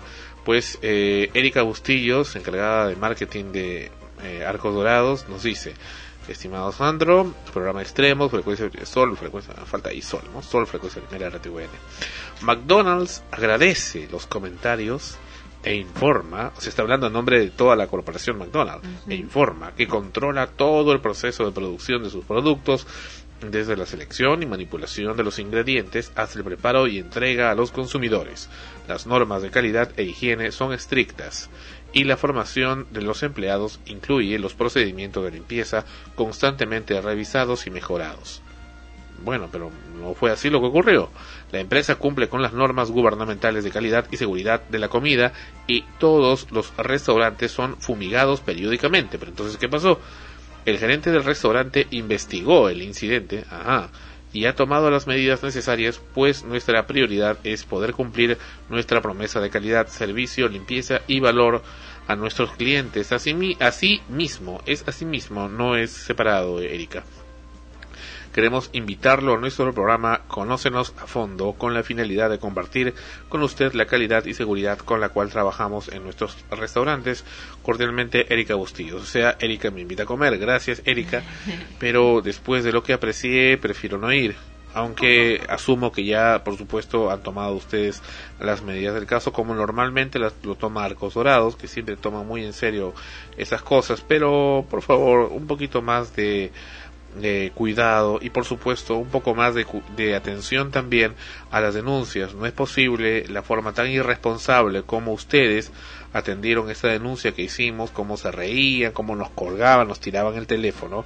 Y en fin, vamos a ver también qué comenta la principal, la Head Office de Estados Unidos de McDonald's al respecto. Pero bueno, fuera de McDonald's y fuera de hamburguesas, quien está con nosotros es Fonchi, que ya se ha unido al panel desde hace unos instantes y está ahí mudo escuchando el programa. Hola Fonchi, bienvenido a Extremos. Sandro, ¿cómo estás? Eh, un saludo muy especial para todos los escuchas y un gusto y un placer acompañarlos el día de hoy, un poquito antes de mi habitual espacio en el que eh, conversamos un poco acerca de temas muy interesantes. Muy bien. Ok, entonces vamos acá con esta noticia que nos viene también desde Tercer Milenio, desde Azteca Televisión. Esta noticia que el presidente de los Estados Unidos de Norteamérica, Barack Obama, estaría este jueves recibiendo el premio Nobel por la Paz, el que le fue dado, le fue brindado. Eh, Se dice fue que el condecorado. Obama vamos, podría- sí, vamos a, a, a sí, le fue dado y aparentemente este jueves estaría dando una noticia trascendental para la humanidad. Pero bueno, vamos a ver qué es lo que nos dice la televisión mexicana al respecto. Se dice que el presidente Obama podría próximamente revelar información que daría una aceptación oficial al fenómeno ovni extraterrestre, pero que existen graves obstáculos, como que el Departamento de Marina de los Estados Unidos aún no está de acuerdo y que no quieren que el presidente desclasifique la información. ¿Qué sucederá? La información con Fernando Correa. Ante el anuncio público del Vaticano, las reuniones secretas que han acontecido en la ONU sobre la vida extraterrestre, la desclasificación de documentos ovni por parte de los gobiernos, ahora resulta inminente que el Premio Nobel de la Paz Barack Obama pronto realizará un anuncio público sobre la vida extraterrestre. En la Organización de las Naciones Unidas, organismos especializados a puerta cerrada tratan el tema ovni. El Vaticano ha declarado que los seres extraterrestres deben ser considerados como nuestros hermanos de la creación y las evidencias de la presencia de otras inteligencias en avistamientos alrededor de todo el mundo cada vez son más frecuentes, cada vez más cerca. En los últimos años, los gobiernos de Francia, Brasil, el Reino Unido y el FBI de los Estados Unidos han desclasificado documentos secretos de investigaciones sobre el fenómeno extraterrestre. Al publicarlos, han reconocido abiertamente la realidad de la existencia de otros seres inteligentes que visitan la Tierra resulta inminente que el galardonado con el Premio Nobel de la Paz, el presidente estadounidense Barack Obama, pronto realizará un anuncio oficial y público sobre la realidad de la vida extraterrestre en nuestro mundo. El 9 de octubre del 2009, el Comité del Premio Nobel en Noruega anunció que el mandatario estadounidense Barack Obama fue galardonado en la edición del Premio Nobel de la Paz 2009 por sus esfuerzos para consolidar la diplomacia y la cooperación internacional entre los humanos. Premio Nobel concedido por su acercamiento diplomático al mundo musulmán y por la promoción de un mundo libre de armas nucleares. El próximo 10 de diciembre, Barack Obama estará en la ciudad de Oslo, en Noruega, para recibir el Nobel, lo cual le da al mandatario estadounidense una oportunidad especial para hablar públicamente sobre otras inteligencias extraterrestres, su presencia en nuestro planeta, así como la relación civilizada que la especie humana deberá establecer tarde o temprano con otros seres del universo, en el desarrollo de la exopolítica, una nueva disciplina para entender las sociedades del universo a través de su política y gobierno. ¿Cómo sería considerado un visitante de otro planeta? ¿Y cuál sería su postura y estatus social en la Tierra? Las implicaciones resultan trascendentales. Los intercambios pacíficos de tecnología y cultura indudablemente beneficiarían a ambas especies. Todos podríamos hablar abiertamente de la relación civilizada de los humanos con otros seres inteligentes del universo. Barack Obama, en su próximo discurso en Oslo, podría aprovechar para anunciar al mundo la iniciativa más innovadora de la paz de toda la historia, el aviso de la vida extraterrestre inteligente que visita la Tierra y la necesidad de entrar en relaciones pacíficas con estas inteligencias. El doctor Pete Peterson, investigador del fenómeno, durante una entrevista en el proyecto Camelot, reveló que Obama está planeando divulgar la realidad del contacto con seres extraterrestres para finales del 2009 o inicios del 2010. Así, Barack Obama podría constituir un gobierno global a través de la ONU. No obstante, en los Estados Unidos existen poderosas instituciones que se oponen a la liberación de información confidencial del tema ovni por considerarla de seguridad nacional. Después de la Segunda Guerra Mundial, todos los presidentes estadounidenses han recibido instrucciones por parte de las Fuerzas Armadas sobre lo que deben declarar públicamente respecto al fenómeno extraterrestre. Barack Obama no es la excepción y ahora tendrá que conciliar diplomáticamente con la naval de los Estados Unidos, que es una de las instituciones que se oponen rotundamente a un anuncio público y a la liberación de información clasificada. El presidente estadounidense Barack Obama y Premio Nobel de la Paz 2009 podría ser un personaje clave en la historia de la humanidad y su relación civilizada con otros seres inteligentes. Informó para Tercer Milenio Fernando Correa. Ya Carl Sagan hablaba hace muchos años de esto, de que efectivamente no estamos solos en el universo y que podría llegar el momento en que tengamos que interrelacionarnos con otras sociedades más allá de nuestro planeta. Y es cierto, si esto llega a ocurrir, y si es cierto que esos supuestos avistamientos eran reales, que esto que la señorita Violeta Ortiz, que extrañamente hoy por el teléfono cortado que tenemos ya varios días con aparente silencio de telefónica, no podemos hacer porque nos gustaría siempre ir al fondo del asunto para ver realmente si son las cosas verdad o no. Por eso que convencimos a Violeta para que nos dé una entrevista, una exclusiva para Frecuencia Primera y muy atenta y gustosa eh, nos aceptó. Pero si eso es cierto, entonces estamos ya entrando a una situación muy diferente que eh, realmente marcará un hito en la historia de la humanidad, así como fue la llegada de Cristóbal Colón a América, así como fue la Revolución Francesa, ocurriría entonces con este, si es que Barack Obama dice eso, si revela finalmente de manera oficial eso y comprobando por supuesto que ello sea cierto, o sea, el mundo cambiaría.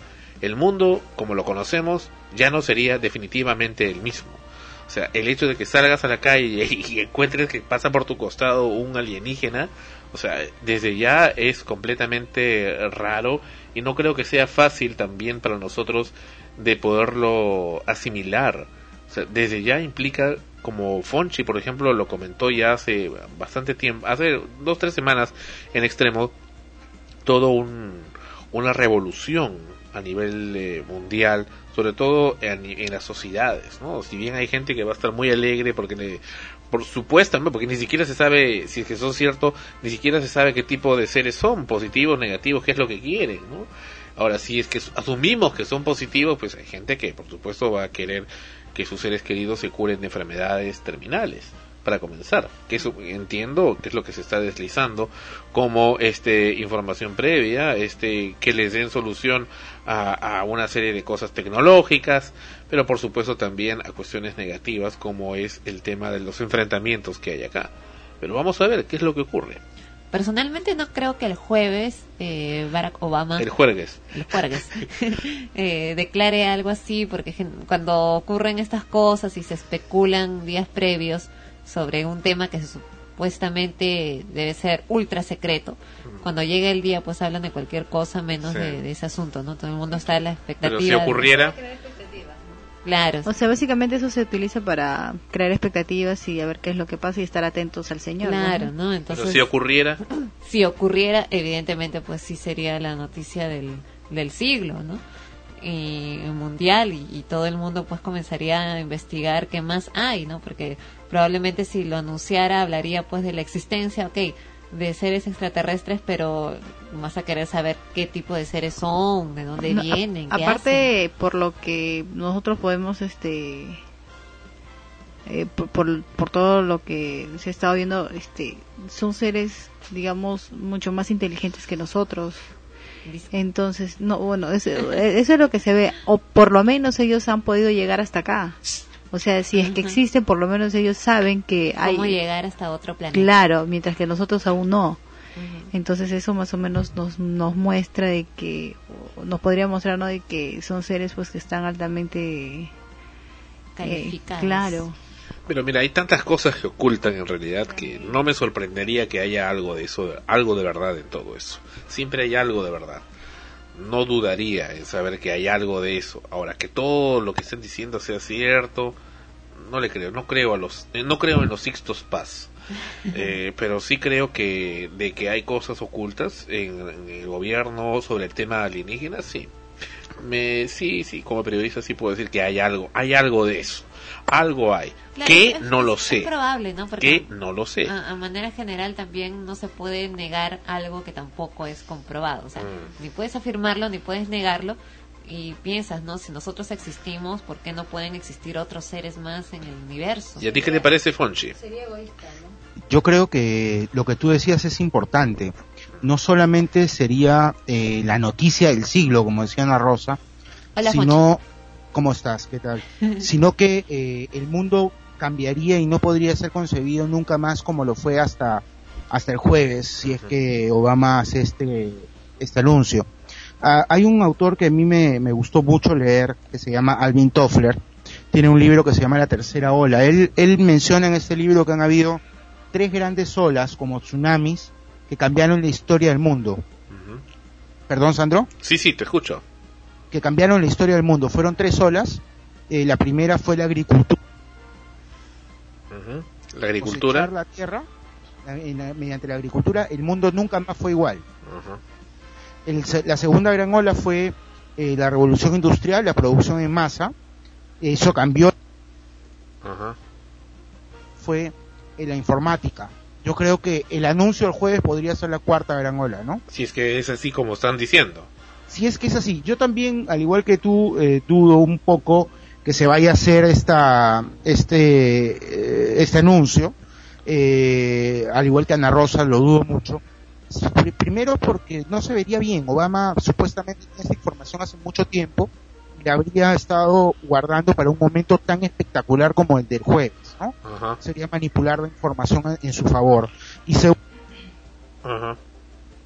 Está preparado. Ya habría habido un trabajo eh, psicológico, social, para preparar a la gente para una, una noticia así. Mm. Yo creo que no va a ser tan fácil, ¿no?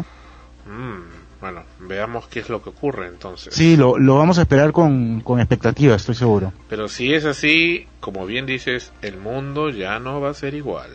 Jamás. Y vamos a ver, vamos a, a haber tenido eh, la suerte que muy pocos seres humanos han tenido de ver cómo el mundo deja de ser lo que era para convertirse en algo totalmente distinto. Socialmente hablando, ¿no? No hablamos geológicamente, sino socialmente. Social e históricamente, ¿no? Mm, es- es como decir el fin del mundo, el fin del mundo como, Como lo conocemos. Claro, va a haber antes del jueves y después del jueves, ¿no? Correcto, perfecto. Si es que es así. Si es que es así. Bueno, volvemos, volvemos con extremos. Más bien, Fonchi, que estás al otro lado, eh, y no tengo otra forma que decirte porque estamos ahorita en barba continuada con el programa. Eh, te sugiero, por favor, que no te pegues tanto al micrófono porque cuando haces soplos, eh, se nos va tu, tu señal de voz. Ok. Muy bien, volvemos con extremos. No me mires, no me mires, no me, no me, no me mires, no me mires, no me mires, déjalo ya. Que no me puesto el maquillaje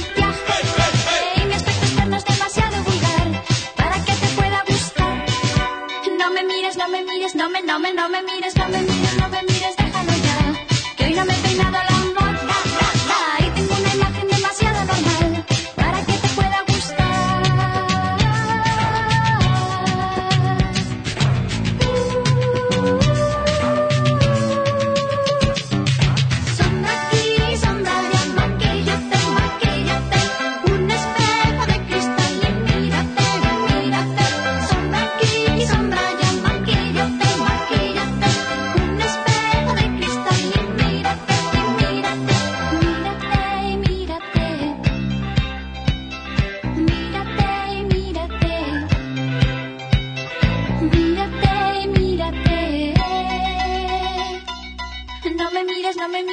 no Sol, me, no me mires. no me comunicación más allá de los sentidos. No he dormido nada esta noche y tengo una cara que no puedes Frecuencia primera. Es Navidad en frecuencia primera.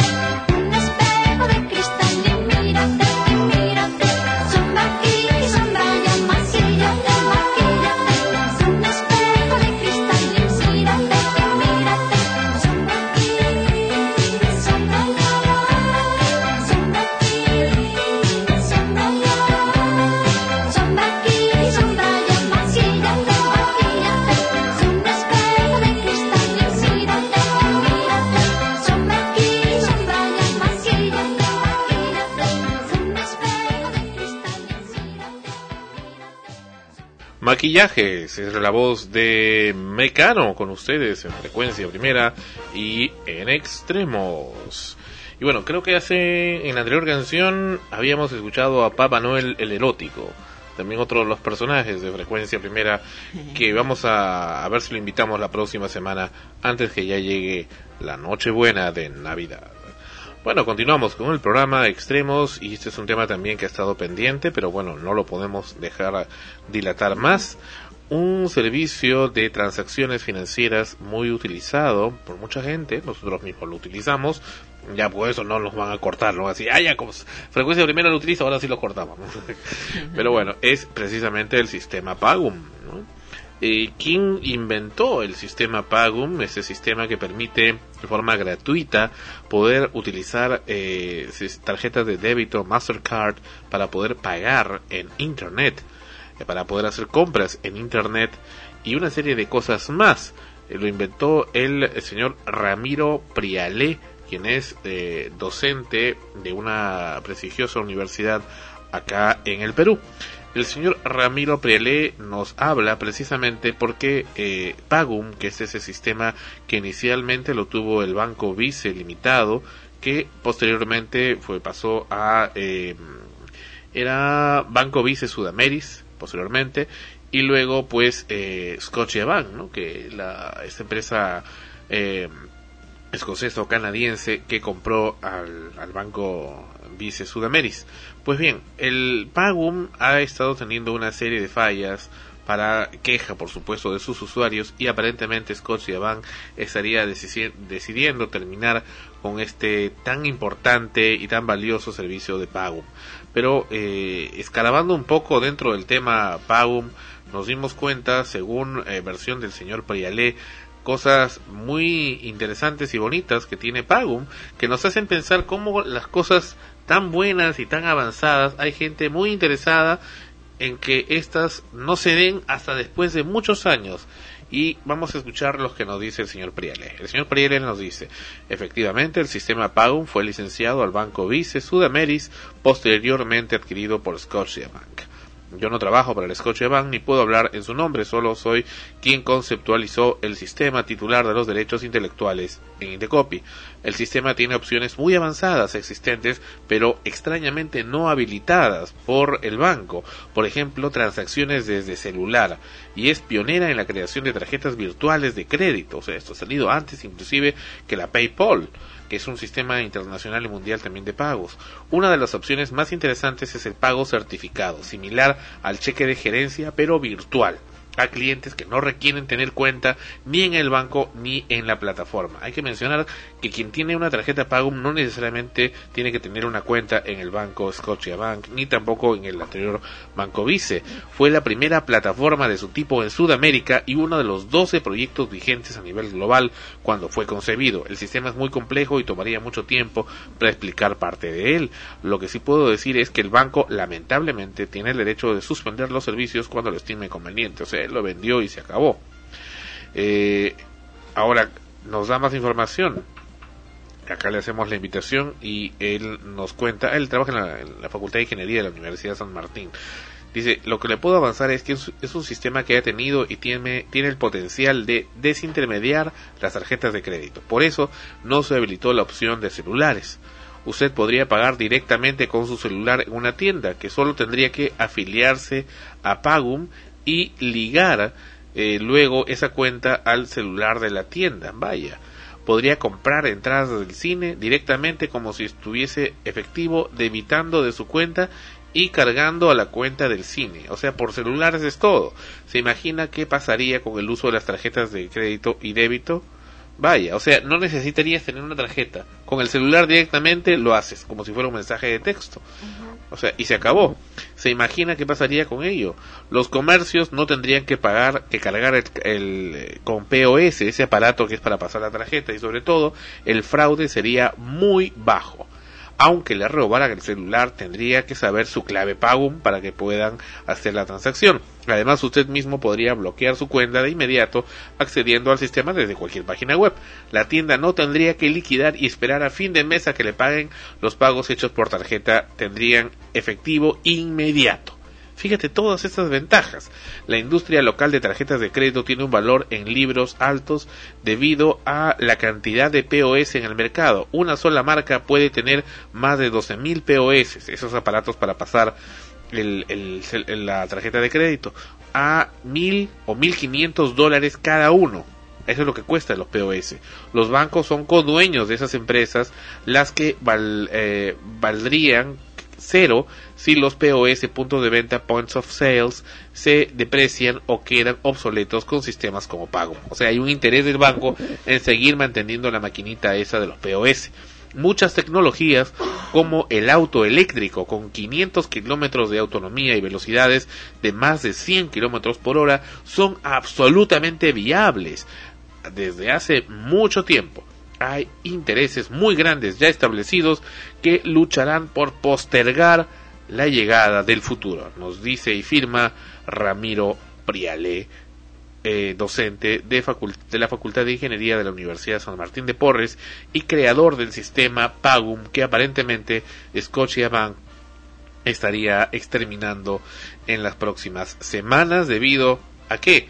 Debido a que no saben utilizarlo. Lo supieron utilizar la gente del Banco Vice en su momento, pero ellos son pues incapaces de darle ni siquiera el uso limitado que le pueden dar.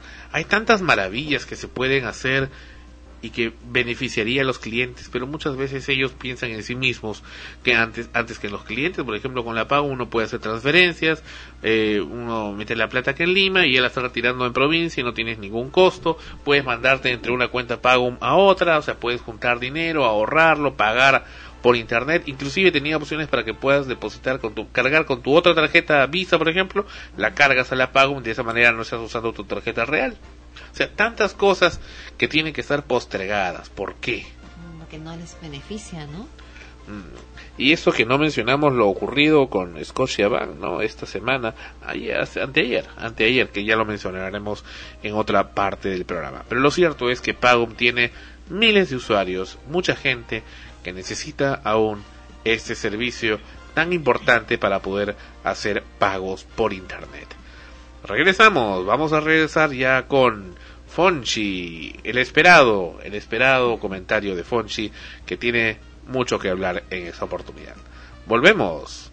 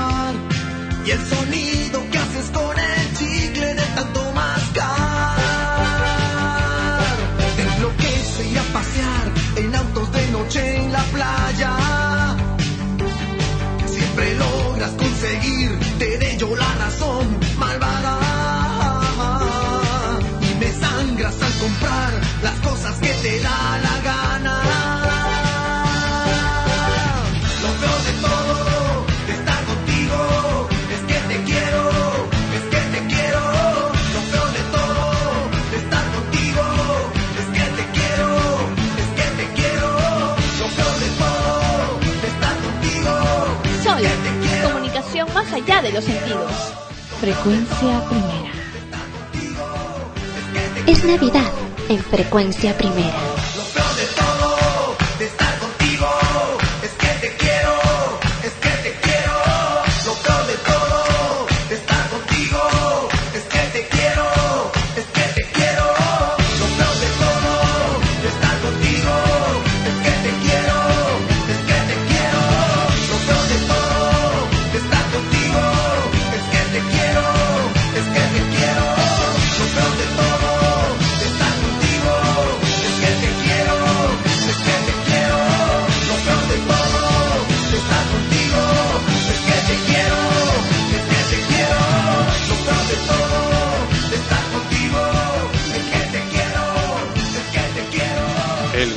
Río del Perú, que habla sobre las mujeres maltratadoras.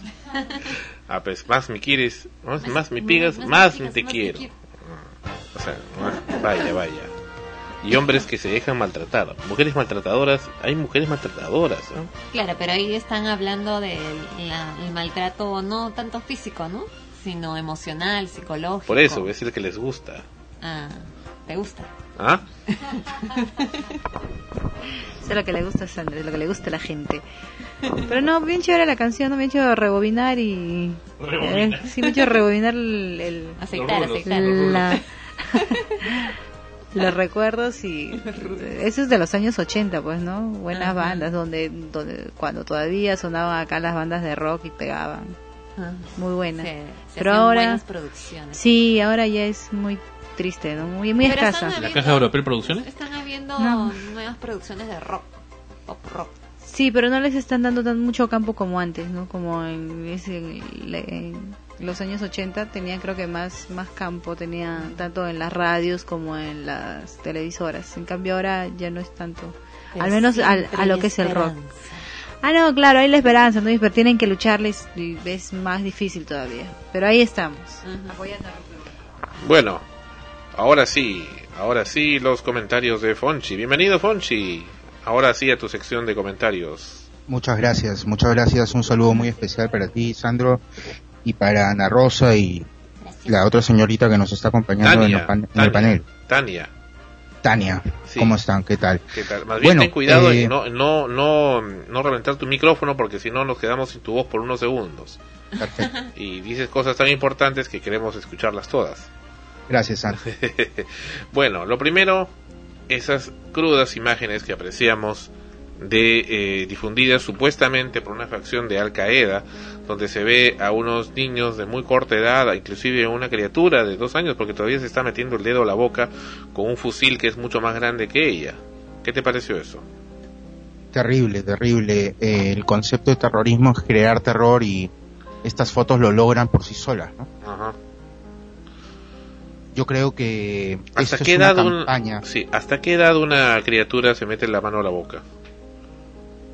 Bueno, depende, depende de su madurez, ah, de su desarrollo eh, de madurez, eh, básicamente emocional. Depende, hay niños que se chupan el dedo hasta los 6, 7 años, ¿no? Pero por lo general esto dura hasta los 4 años en el promedio. ¿Qué te parece esto? Terrible, terrible, Sandro. Eh, yo creo que esto es parte de una campaña publicitaria, gráfica, que está, en caso sea de Al Qaeda, como tú bien lo decías, que está llevando a cabo esta, ah, este grupo terrorista. Eh, mi padre me enseñó hace unos días unas fotos eh, de hombres casándose con niñas menores de 10 años. Vaya. Eh, sí, sí, era una, son unas fotos que le llegaron a él vía eh, internet, en donde había una fila de, de caballeros, eh, todos de, del, supongo, del grupo de Al Qaeda, eh, yendo al altar con niñas evidentemente menores de 10 años, y esto lo, lo enviaba Al Qaeda a los Estados Unidos como diciéndoles, mira, a nosotros hacemos lo que nos da la gana, este, más allá de lo que tú pretendas, ¿no? Eh, esas fotos a mí también me llamaron muchísimo la atención y me han hecho recordar mucho a estas fotos que tú tan amablemente me has eh, pasado. Pero mira, eh, al margen de las fotos en sí, ¿qué representa? O sea, que estos, esta criatura de dos años está utilizando una ametralladora, un fusil AK-47 o un antitanque para bajarse de un avión o un tanque y matar a mucha gente. ¿Cómo poder y cómo ellos van a poderle disparar a esas criaturas? Es un poco loco esto, ¿no? Sí, Sandro, mira, eh, no es la primera vez que sucede una guerra. Eh, recordemos que a Vietnam eh, han ido chicos eh, que con las justas tenían 16 años. Eh, recordemos que en casos de guerras, de batallas, eh, los no, no tienes que ser un mayor de edad para formar parte del ejército, lamentablemente. Sin ir más lejos, cuando sucedió lo de Tiwinsa, muchos chicos que habían sido, que estaban haciendo su servicio militar, también fueron llevados a la selva y no necesariamente eran mayores de edad. Entonces, eh, evidentemente acá las fotos hablamos de niños entre 4 y 10 años, ¿no? Es una exageración, pero yo creo que es una estrategia para expandir el terror y decirle nuevamente a los Estados Unidos que eh, estos, este tipo de países, en este tipo de países hace lo que ellos le, eh, quieren y lo que a ellos les da la gana, ¿no? ¿Cómo entiendes mentalmente a un hombre que presta a sus hijos de dos años, como esta criatura de dos años de edad, además de someterlo al islamismo y ponerle ese traje prácticamente vendándole la cabeza y todo eso de negro, porque esa es la tradición islámica, sometiéndolo al, al islamismo cuando uno tiene razón para poder discernir y decidir qué religión va a tomar y además de eso someterlo a las armas. Y estar orgulloso de eso. He visto otras imágenes donde también salen los padres de las criaturas muy orgullosos de sus hijos con las armas. ¿cómo puedes entender a una persona psicológicamente así? Es que en, en estos casos, Sandro, ya la psicología pasa a un segundo plano. Acá hablamos ya de cultura. Y parte de la cultura son las creencias, ¿no? De las religiones.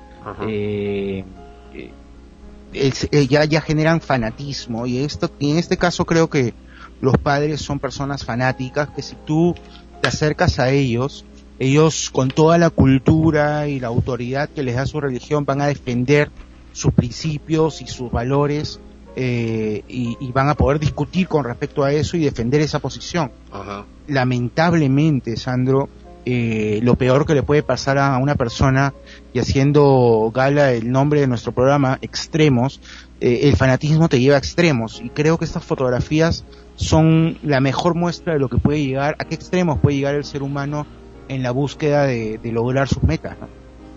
Ponchi, y, y dime, ¿es posible que si a estos niños de acá a unos dos o tres años se les pudiera rescatar de, de, esa, de ese mundo en el que están viviendo, ¿es posible llegar a corregir el daño psicológico que les puede causar esto?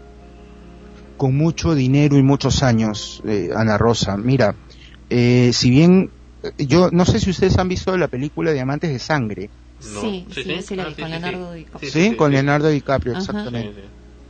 Bueno, en esta película se ve como en África eh, estas eh, organizaciones que buscan diamantes utilizan también a niños y les dan armas, ¿no? Y eso es una realidad. Eh, y acá la religión no tiene nada que ver, esto es economía pura, ¿no? Entonces, eh, ¿qué se puede hacer con estos niños? Eh, arduas terapias y, y miles de, de dólares invertidos en, en, en psicoterapia para tratar de hacer que ellos comprendan que fueron utilizados y que la gente que ellos mataron, porque estoy seguro estos niños van a matar gente, eh, son víctimas no de ellos, sino de los que están atrás de ellos, ¿no? Si bien ellos aprietan el gatillo, hay toda una maquinaria política y religiosa detrás de esta gente. Y esa criatura de dos años, esa niña de dos años, darle un fusil que es más grande que ella. O sea, Es, va- in- es increíble. O sea, ¿y un soldado qué puede hacer a eso? ¿Dispararle? Precisamente Bueno. porque, porque no pueden, es que los utilizan. Sí, definitivamente para un soldado no va a ser fácil poner en la mira a una criatura de dos, cinco, siete años, eh, a pesar de que tu vida dependa de ello, ¿no? Al final, esos segundos que vas a dudar pueden significar la diferencia entre la vida y la muerte. Y esto va a jugar definitivamente a favor de los terroristas, ¿no? Pero ellos sí hablan de derechos humanos cuando los atacan, ¿no? Así es. Eh, eh, son las, las ironías que tiene eh, la humanidad, ¿no? Eh, eh, es irónico que gente que utiliza niños menores de edad quiera hablar de derechos humanos. Es impresionante. Ahora, tú hablas también de concepción religiosa, pero se sabe también que los dirigentes de esas organizaciones terroristas no necesariamente creen en su religión, sino que más bien utilizan la religión como una forma de manipulación y éxito dentro de su lucha. Es correcto, es, es Entonces, perfecta y- y esa tu gente- aclaración. Y esa gente, entonces, ¿cómo está psicológicamente? Bueno, como Para te permitir reitero, todo esto, ¿no? perdón, Para permitir todo esto. No es solo permitir ejecutarla, ¿no? Porque si esa gente es la que la que organizan estas cosas es precisamente porque están utilizando a, un grupo de personas que sí son creyentes en- de esa cultura. Sí, yo creo que acá en el Perú, por ejemplo, hay muchos católicos, muchos evangélicos, pero ya hay fanatismo. O sea, si a mí me dicen que por mi iglesia, por mi Dios, yo debo matar a tanta gente y en el paraíso me esperan no sé cuántas vírgenes para, para estar conmigo, yo tendría que dejar, enajenarme, dejar de ser yo para, para poder llevar a cabo estas, estas indicaciones. Yo creo que acá ya no se habla tanto de religión. La religión, como bien dice Sandro, es el inicio. Pero luego ya hay un tema de fanatismo y de falta de razón, ¿no? Cuando el fanatismo o la, eh, la y lo irracional se imponen a la razón, vemos cosas como estas, ¿no? Pasando a otro tema, Fonchi, te mandé también una nota bien simpática que presenta eh, eh, acá en internet de esta foto. ¿La has visto? De esa foto tomada en American Airlines. Habla sobre los obesos. Y ese, Es correcto, Y ese es tema no lo, hemos no lo hemos tratado en el programa anteriormente. Y habla acá, los obesos deben comprar dos boletos para viajar en avión. Te digo que eh, a mí me ha causado un impacto muy fuerte esa noticia, hasta diría casi un trauma haberlo visto. No te miento, y no es broma. Lo leo, dice, esa es la pregunta que hacen, que se hacen ahora las aerolíneas tras la difusión de una fotografía de un hombre con obesidad mórbida en pleno vuelo. Y acá se ve pues eh, la imagen del pasillo de, un avión de American Airlines con unos asientos bien pequeños, por cierto, o creo que es bien pequeños en la perspectiva de la persona eh, bastante obesa que está sentado con una nalga en una parte del asiento y la otra en el aire, ¿no? Eh, y dice una fotografía tomada en el interior de un avión en pleno vuelo que muestra a un pasajero obeso sentado en su asiento e interrumpiendo el pasadizo de la sección económica de la aeronave ha causado polémica en la aer- aerolínea alrededor del mundo. La imagen generó un debate sobre si los pasajeros con problemas de obesidad deberían comprar boletos para dos asientos con el objetivo de evitar situaciones incómodas y resguardar la seguridad de los pasajeros. La imagen que habría sido tomada en un avión de American Airlines fue captada por una aeromoza que quería mostrar por qué los pasajeros obesos deben comprar un asiento extra. Muchos auxiliares de vuelo y azafatas aseguran que un pasajero con sobrepeso sentado al lado del pasillo es un gran peligro para la seguridad en caso de evacuación y un inconveniente grave para la tripulación de cabina. Ahora, esa es la noticia, pero frente a eso vemos también la continuación de la noticia llevado a nivel local, que son los comentarios de la gente. También, eh, ¿viste los comentarios, Fonchi? Eh, sí, sí, Mira, claro que acá sí. por ejemplo vemos, Juliana dice, deben pagar doble, no solo en los aviones, sino también en los buses de transporte urbano, porque al ingresar aplastan a todos e incomodan y encima se molestan. Luego Cristel dice, claro que sí, es bastante incómodo viajar con un obeso, o si no, que las aerolíneas adecúen un sillón especial para gordos. Luego eh, Free Time dice, y si se me tira un gas, o sea, una flatulencia. Eh, Christian dice, totalmente de acuerdo. Fulano dice, sí, exactamente, hay que hay que eh, pegarles, no sé, dice si debería pagar doble y así se verán obligados a reducir la cantidad de grasa que tienen acumulada. Vergüenza le debería dar la aerolínea. ¿Dónde está la comodidad y confort que pregonan? Sagat dice, claro, tremendo chanchazo, misio encima. Eh, es- ese último comentario me hace recordar mucho esa actitud de mucha gente, eh, de actitud bacán, ¿no? Dice, si tiene plata Aurelio, para gastar en comida debe tener plata para pagar dos pasajes o tres. Pero de acuerdo a ese punto, los flacos no deberíamos pagar medio asiento. Quizá dos flacos podemos ocupar un asiento y sobreespacio.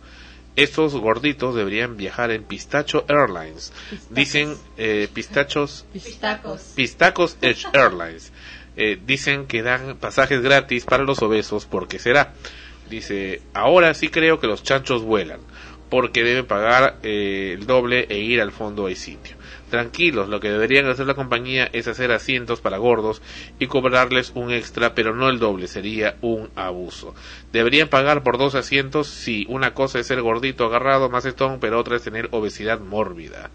Y acá continúan. Bueno, la verdad es que si ocupan dos asientos deben pagar por los dos. Viajar con un obeso es muy incómodo.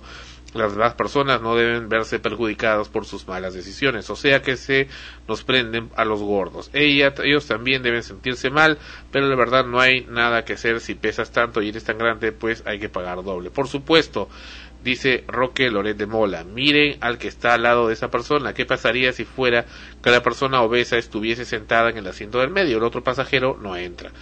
Bueno, en todo lo visto deberían sacar un avión o bus especialmente para gente con sobrepeso. Y aquí continúa, eh, dice, bueno, a mi parecer deberían haber asientos eh, con, S, con C, se escribe con S asientos, no con C, eh, reservados para este tipo de gente y que como algunos saben y otros ignorantes no lo saben, hay gente que con una enfermedad que los impi- les impide bajar de peso y ser por sí obesos, si es que para los ignorantes es mucho, es mejor dar una solución en lugar de dictar quejas e insultos. Asientos especiales para gordos no me imagino. Lo siento. Y acá continúa y dice, ni más viajo, firma Porky. Eh, claro que debe pagar el doble y eh, bajo esa forma de pensar, Alan García también debería ganar el doble eh, o pagar el doble. ¿no? Estoy de acuerdo con eh, fulano de tal y aquí continúan. Y dice que lo- se los coman los pistachos, hay, eh, sí, los pistacos, pistacho no es un, es un helado.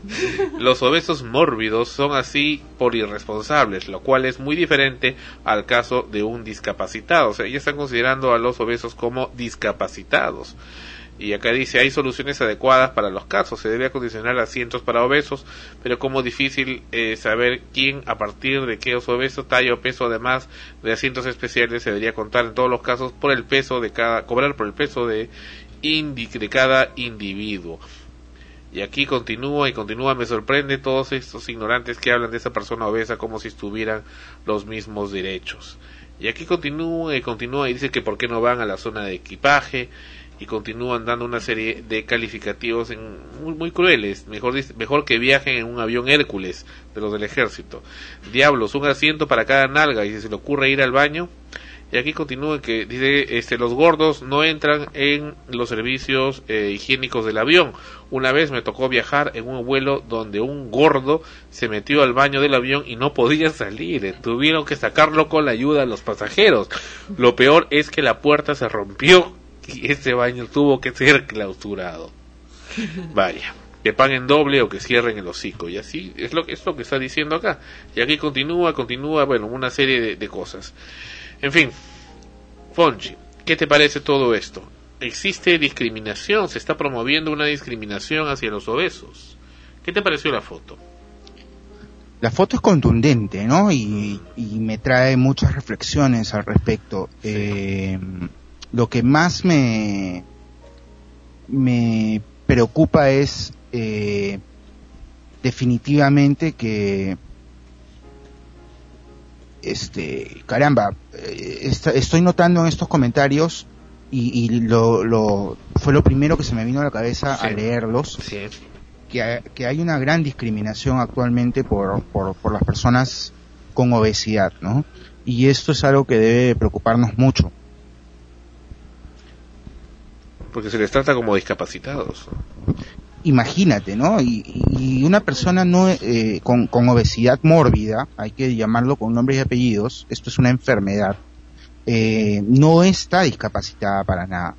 Si eh, analizamos eh, cuál es el concepto de discapacitado, discapacitado significa que, es- que eh, se refiere a, a una persona que no puede, que no tiene capacidad para hacer algunas cosas, y una persona con obesidad está capacitada para hacer todo, al menos en el campo laboral, este, y en la vida cotidiana. De pronto hay algunos deportes que no va a poder hacer por evidentes razones, pero nada más, ¿no? Entonces, yo creo que entrar a discriminar a una persona por su peso ya es algo bastante preocupante. Pero esos calificativos tan crueles, ¿por qué la gente es tan cruel?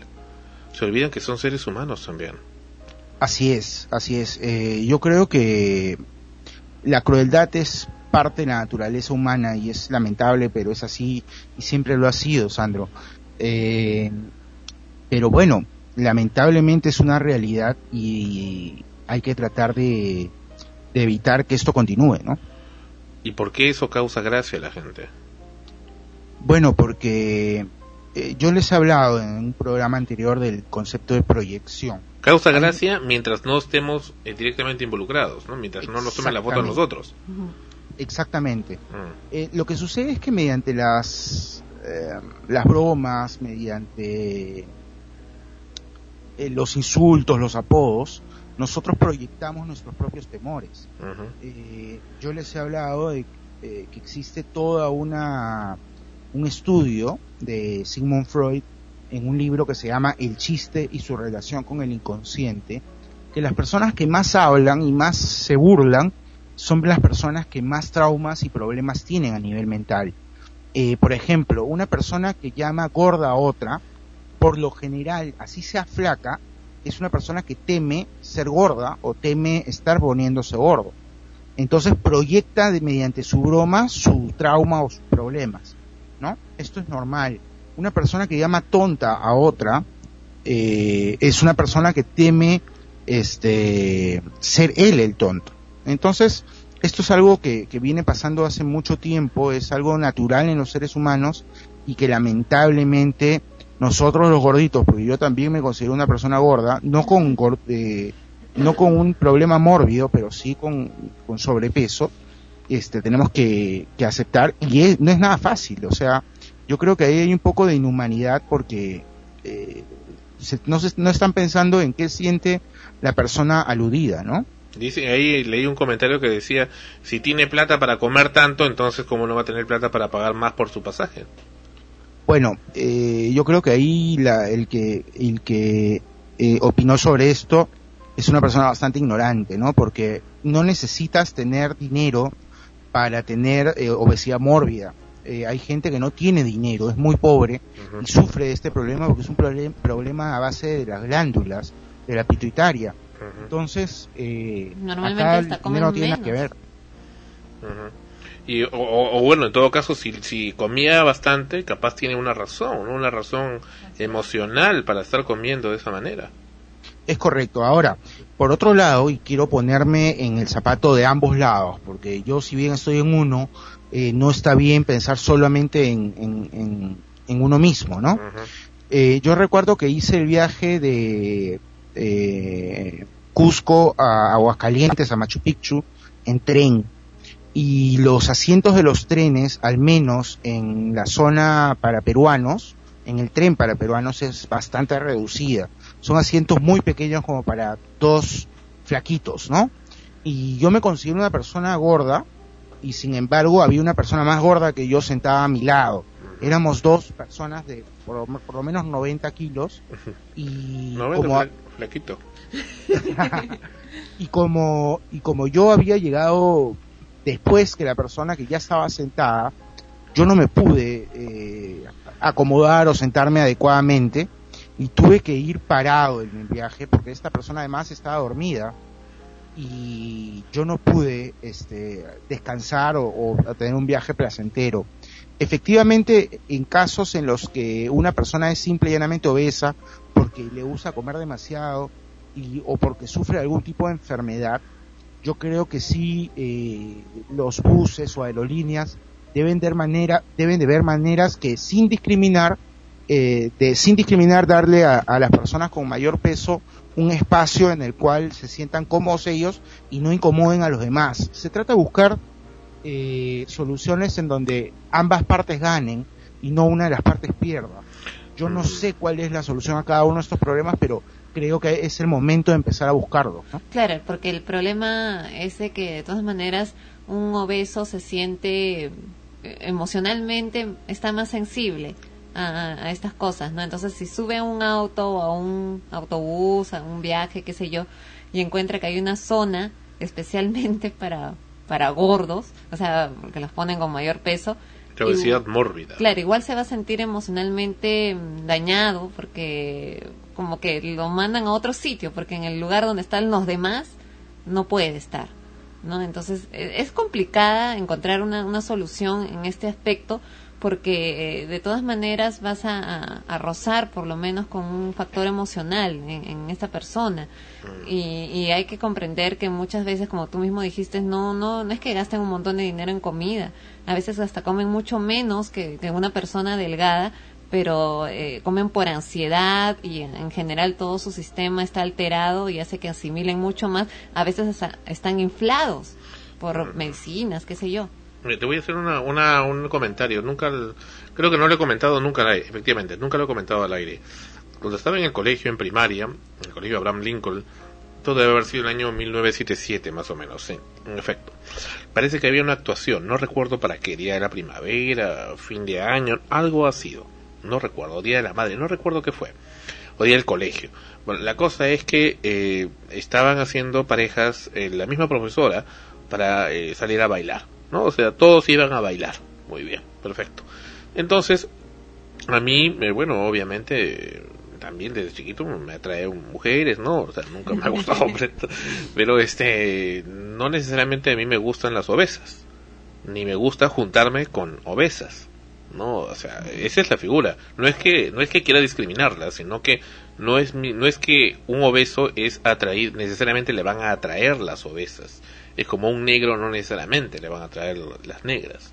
Entonces, este, bueno, yo había elegido bailar con una chica, ¿no? Que estaba, que una de las niñas, ¿no? Ahí, porque teníamos ocho años en aquella época.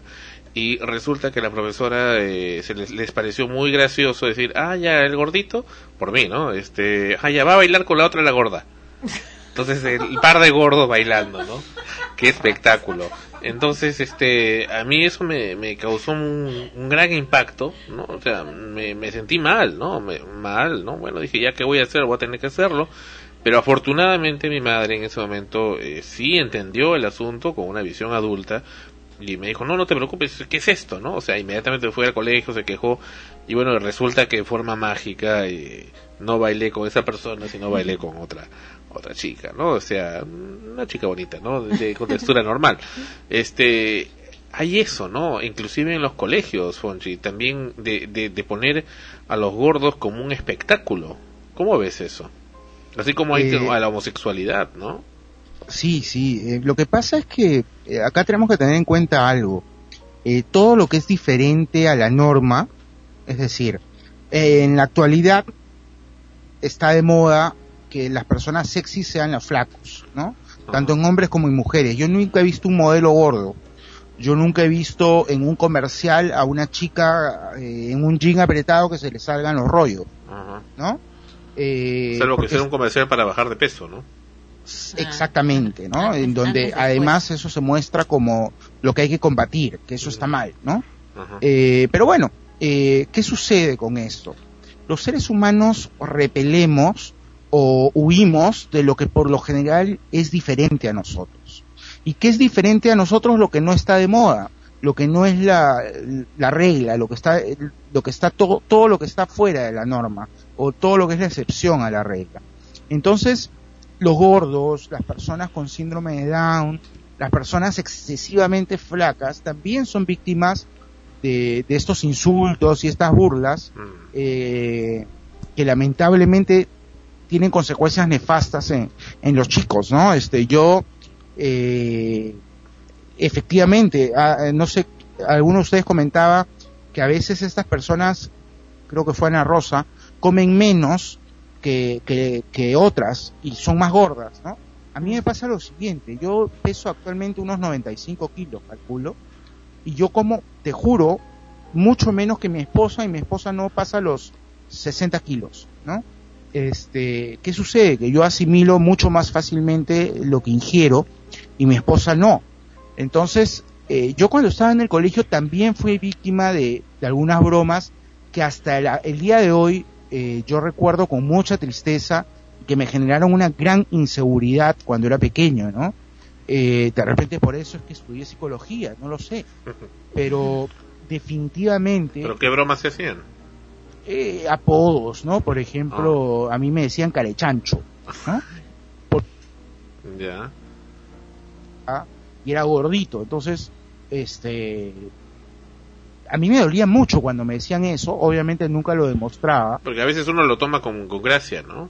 Así es, así es, hay personas que tienen una personalidad muy fuerte y asumen la broma, ¿no? Pero yo no, yo, yo, yo era muy inseguro, como lo son la mayoría de, de niños, y a mí me afectó demasiado. Entonces, eh, muchas veces por una cuestión de edad, en la que los jóvenes o niños no comprenden la magnitud de sus bromas, eh, se generan daños que a veces son irreparables. No hay muchos casos de niños o de niñas que empiezan con problemas de, alimentación por estas bromas, definitivamente, ¿no? Empiezan a generar una bulimia o una anorexia y, esto a veces el niño que hizo la broma no comprende lo que las consecuencias que tuvo la misma, pero por una cuestión de edad no se le puede recriminar tampoco. Yo creo que ahí los padres deben de inculcar o deben de propiciar una cultura de tolerancia hacia la gente que es distinta, ¿no? Pero creo que en un hombre es, entre comillas, más aceptada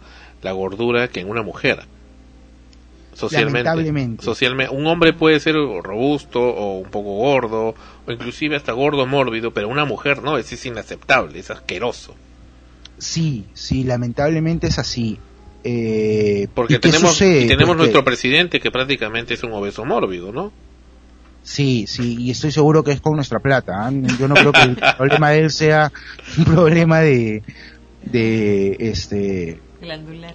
Glandular, no, no lo creo, porque era muy flaco hasta, hasta que eh, durante su primer gobierno y acá ha sido increíble cómo ha explotado en, en cuanto a peso. Pero definitivamente a los que nos escuchan, eh, yo quiero dejarles un mensaje como psicólogo, como profesional de la salud mental.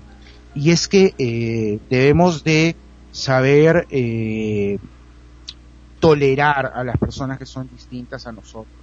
Debemos aprender a aceptarlas como son y a buscar en ellos eh, cosas que los hagan este, mejores seres humanos y que puedan hacerlos sentir mejor. Eh, yo creo firmemente en la igualdad de las personas y yo no estoy de acuerdo en que se permita o se toleren las bromas de, de una magnitud que puedan herir la susceptibilidad de algunos niños o jóvenes, ¿no? Hay que tener mucho cuidado con eso. Eh, y eso básicamente está dirigido a los padres. Son ellos los que deben de inculcar una cultura de tolerancia eh, y de respeto hacia el otro. Te voy a confesar algo, Fonchi, en Rosa lo sabe, porque cuando vi la nota, de verdad, lo comenté al comienzo del programa, me impactó enormemente. Yo no sé quién es el hombre de la foto, no lo conozco, eh, parece que es un británico, ¿no? Que estaba yendo a, desde Londres a Nueva York, me parece, la- la- el avión de American Airlines, no, no sé quién es. Pero cuando leía la nota, veía la foto y luego leía esos comentarios, aun cuando, bueno, mi gordura no es la de este hombre, él Así es. está, bueno, tremendamente gordo, pero tampoco yo soy tremendamente flaco, pero sí, bueno, tengo a veces dificultades en los asientos, y es cierto, a veces no puedo cerrarme la, ahora que tienen el cinturón de seguridad que piden, a veces no cierra, entonces el chofer del taxi me dice, oye, haz la, haz la, la finta nomás que está cerrando el, el- cinturón, bueno, pues tenemos que hacer eso igual que en los ómnibus o aviones cuando he viajado, pero leía todo eso y sentí un impacto tan fuerte, sobre todo por los comentarios, porque como sentía como que, ¿cómo te puedo explicar? Como que toda esta gente se unía, como que era todo un grupo, como que son ellos y yo, o ellos y nosotros, los diferentes. O sea, como que yo pertenezco a una comunidad o un grupo de gente diferente, rara, anormal, eh, lisiada inclusive, porque prácticamente ahí están considerando a este hombre o a las personas con obesidad como lisiados, no como minusválidos. Entonces jamás pensé en mi vida sentirme como un minusválido, o sea, eh, me, me, sentí realmente mal. O sea, yo no sé, como digo, quién será este hombre y por supuesto yo no participo ahí en esa en esa noticia, pero al leer eso dije, ¿qué es esto, no? O sea, ¿cómo, ¿en qué sociedad estoy donde puede estar considerándoseme a mí como un anormal, no o sea, como un lisiado o un minusválido? Realmente me sentí tremendamente mal, o sea, a mí sí me afectó bastante, bastante esa, esa información. No sé si a otra gente le ha afectado también, pero sobre todo por lo- la- el tono ese de los comentarios. Cómo la sociedad puede unirse en contra de un sector o un grupo de gente.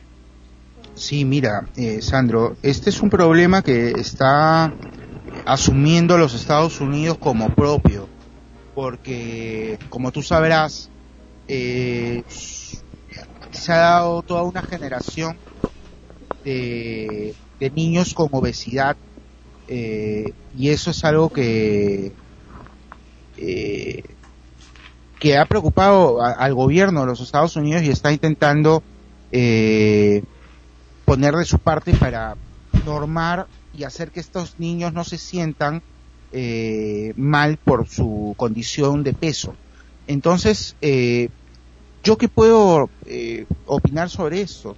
Eh, número uno, que eh, primero que nada, una persona eh, no es eh, con obesidad, salvo que sea obesidad, obesidad mórbida, no es una persona discapacitada o, o con problemas para desarrollar tareas sociales normales. Yo creo que lo que hay que hacer es simplemente empezar a pensar que no todas las personas que van a consumir nuestros servicios o productos tienen la misma condición de peso, ¿no? Es decir, eh, American Airlines debe tener eh, dos filas de asientos, por lo menos, eh, especiales para gente con, con un peso mayor al- a, lo normal. Que McDonald's o, o- o los diferentes restaurantes eh, deben tener mesas especiales eh, eh, que sean que, tengan la, la posibilidad de que la silla esté más separada a la mesa para personas con mayor peso. A mí me ha pasado que he ido a universidades o restaurantes en los cuales la mesa está acoplada a la silla y no me he sentido cómodo porque yo tengo una barriga prominente y hay que tengo que separarme un poco más de la mesa. Entonces, cuando empecemos a pensar en los demás, ¿no? Eh, en los que están dentro de la norma y fuera de ella, debemos este empezar a diseñar eh, una variedad de servicios que nos per- que permitan eh, hacer sentir bien a todos, ¿no? Y no solo a un grupo. Fonchi. Este, Sigue también. Fonchi, ¿cómo estás? Este, te habla Tania. Eh, respecto a la foto, creo que eh, aquí hay un, un punto que, que rescatar porque no es que la persona, si ustedes se dan cuenta, la persona no solamente es ancha, sino la persona es una persona alta. Entonces creo que la contextura de, de una persona gorda es eh, va también de acuerdo a su tamaño. No, porque de repente una persona de menos tamaño, sea gordita, va a caber de repente eh, en un asiento estándar. Mientras que una persona alta, de un metro noventa y que sea gorda, no, entonces, eh, eh, según la, digamos, lo, lo que pueda, este, o sea, ir su cuerpo con su tamaño, de repente no va a caber dentro de una, de- dentro de un asiento estándar. Ahora, respecto a los comentarios, a mí me parece que los comentarios simplemente eh, son lo que, o sea, eh, muestra cómo la gente hace mofa a veces de las personas que son gordas, o sea, siempre son, pun- son, son blanco de las bromas y esta gente pues no está haciendo para a, a mi a mi percepción no es un comentario pues eh, serio no es un comentario creo que pensado sino simplemente hay que burlarnos del gordo. No o sea creo que no son comentarios tanto para para tomarlos en cuenta. Ahora lo que conversábamos previos al programa con Sandro y Ana Rosa yo le decía no este no es que ser gordo sea un problema o ser gordo sea una un, un- fastidio porque simplemente eres gordo y, y, y porque me aburres sino es cuestión de, de de repente a veces de que por ejemplo cuando uno viaja porque a mí me ha pasado en dos oportunidades que he viajado con personas de, de con bastante peso es que este la persona se sentaba no estaba muy cómoda para empezar en el asiento porque era bastante ancha la persona pero cuando estaba durmiendo esa persona eh, roncaba y aparte de roncar la persona se ahogaba. Entonces para mí era una preocupación porque yo decía este señor ahorita se muere no entonces de repente ya va por un lado del el hecho de, de salud y por el otro lado el hecho de que si tú vas a compartir un lugar común con otra persona a veces hay este ciertas cier- ciertas características de las personas que son de este que son gordas o obesas que de alguna manera afecta también a la otra persona sea gordo o sea flaco Entonces yo creo que también por ahí viene la cosa, ¿no? De repente, no sé, un poco más de, de hacerse ver, de repente cuál, cuál, es, cuál es el problema y de repente controlar un peso, no solo por estética, sino también por salud. Estoy totalmente de acuerdo contigo, Tania. Eh, absolutamente de acuerdo contigo y, y es un gusto escucharte. Eh, mira, yo creo que acá eh, hay un mensaje para ambas partes, ¿no? Si es que yo tengo, soy una persona ancha, este, gordita y, voy a subirme a un micro, eh, tengo que ser consciente que es muy probable que ponga, que incomode a otras personas. Entonces de pronto puedo irme a algún lugar en el cual no incomode mucho a la gente, por ejemplo, buscar un asiento individual y si estoy en, en un asiento doble, este, bueno, tratar al menos de no dormirme, ¿no? Porque definitivamente va a ser mucho más incómodo para el otro. Pero tengamos en cuenta que el respeto se da en muchos aspectos. Por ejemplo, eh, las- yo no sé si les ha pasado a ustedes, pero yo he viajado mucho, durante muchos años de mi vida en combi, y una persona que no se ha lavado, no se ha aseado de manera adecuada, y tiene un olor fuerte en las axilas, eh, puede incomodar igual o más que una persona con sobrepeso, ¿no? Y y yo creo que todavía. este igual debemos de pensar en los demás. Eh, de, de repente, pues yo no, no suelo lavarme porque a mí no me interesa, pero si yo soy consciente de que pronto, de pronto mi olor va a incomodar a, unas, a una persona distinta, a una persona que no conozco, caramba, voy a tener más cuidado y voy a tratar de ponerme más desodorante o, o bañarme antes de salir, ¿no? Es, yo creo que la solución a muchos problemas humanos se encuentra en el pensar en el otro y no pensar en uno solo, ¿no? Ahora, Fonchi, ¿cómo debe reaccionar una persona, un adulto ya, no? Porque en el caso de, de los niños en los colegios es bastante común esas burlas a los gorditos en general. ¿Cómo debe reaccionar una persona ya adulta eh, cuando se enfrenta constantemente a, a situaciones en las que eh, de pronto la otra parte para fastidiarlo le dice gordo, eh? o sea, lo primero a lo que van a apelar si es que quieren molestar. O chancho, dice. Claro, lo primero a lo que quieren apelar si quieren molestar a la persona es a lo físico y si es gordo o gorda le van a gritar, ¿no? En la calle, gordo, chancha, chancho, o sea, ñoño.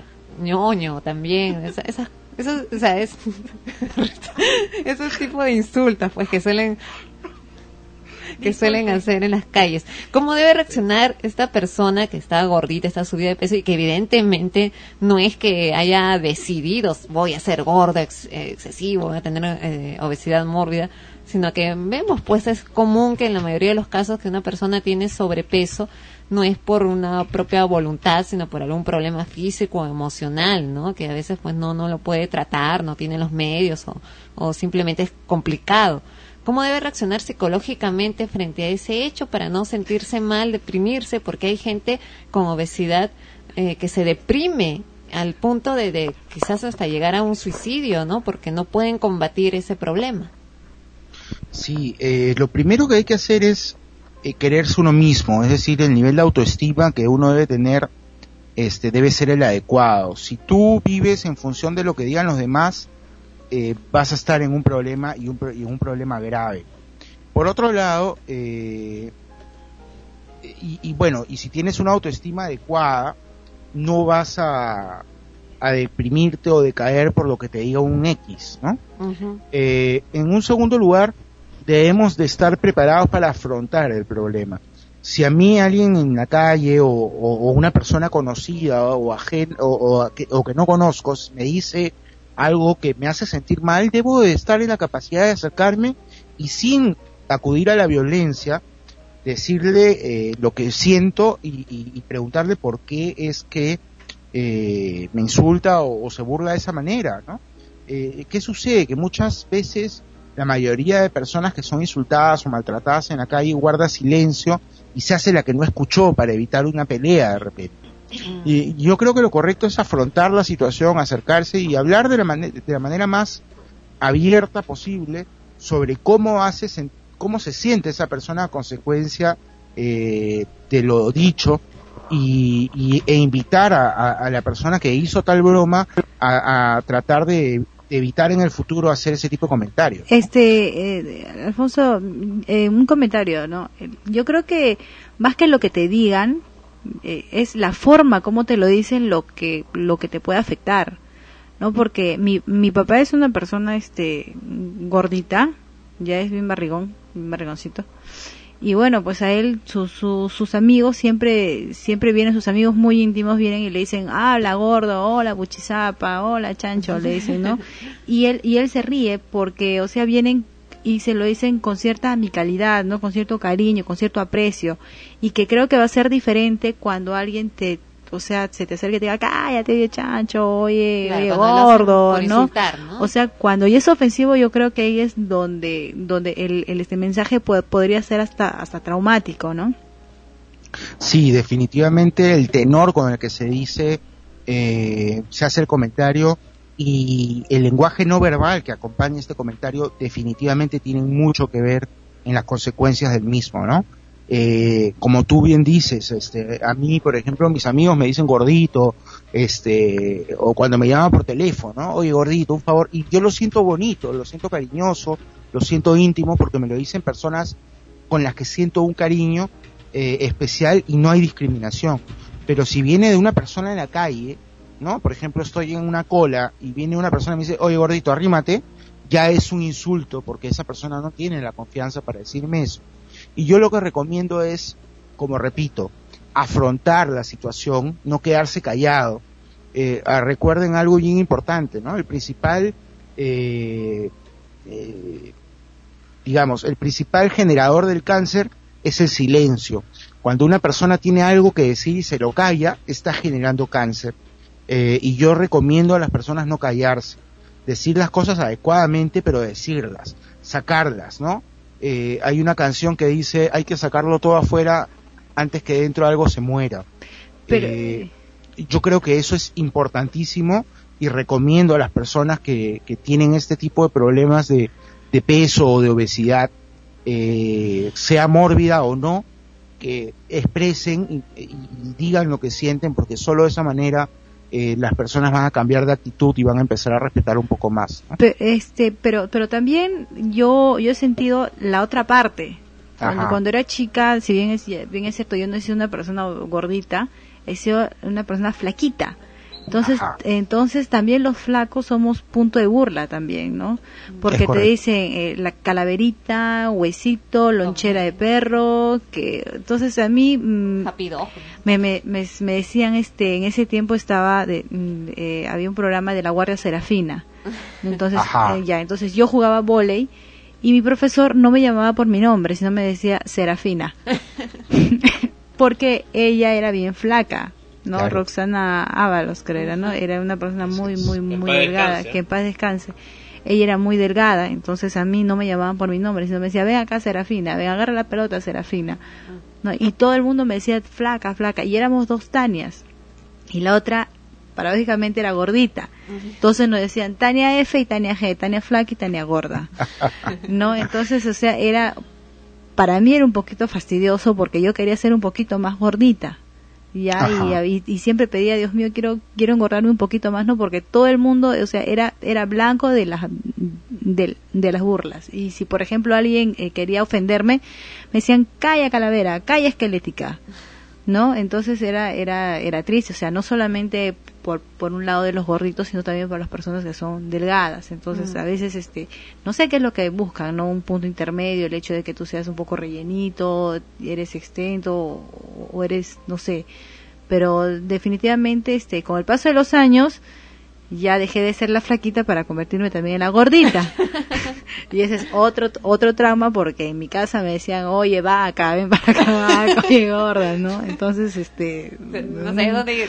Sí, entonces, pues, bueno, para mí fue un- una etapa este donde, bueno, me divertía, eh, me di cuenta que había cosas que no podía hacer porque me sentía muy pesada. Entonces ya pues tuve que bajar de peso, pues, ¿no? Y ahorita estoy creo que mi peso no tan bien, pero creo que estoy un poco, o sea, básicamente no por estética, sino por por comodidad, ¿no? Y por salud también. Claro, yo, yo creo que una persona se da cuenta, o sea, puede darse cuenta, puede tomar el, el- o sea, tomarse a sí mismo, ¿no? El trabajo de, darse cuenta, de preguntarse a sí mismo cómo me siento físicamente, ¿no? Al, margen de lo emocional, porque si se es extremadamente flaco, extremadamente gordo, de hecho que hay un factor emocional que está ahí eh, moviéndolo, ¿no? Para, para, para mal, ¿no? Pero ¿cómo te sientes físicamente? Si te sientes bien de salud, si puedes correr, si puedes hacer las cosas que quieres y no te fatigas, no tienes problemas eh, en, en la salud, yo creo que es- ahí vas midiendo que también estás en, tu peso también, ¿no? Cuando ya comienzas a tener problemas de, fatiga o cosas que no puedes hacer y son causadas por un, o sea, un exceso de peso, ahí ya pues como, que debes de, procurar llegar a, sentirte bien simplemente, ¿no? Sentirte bien, cómo me siento bien.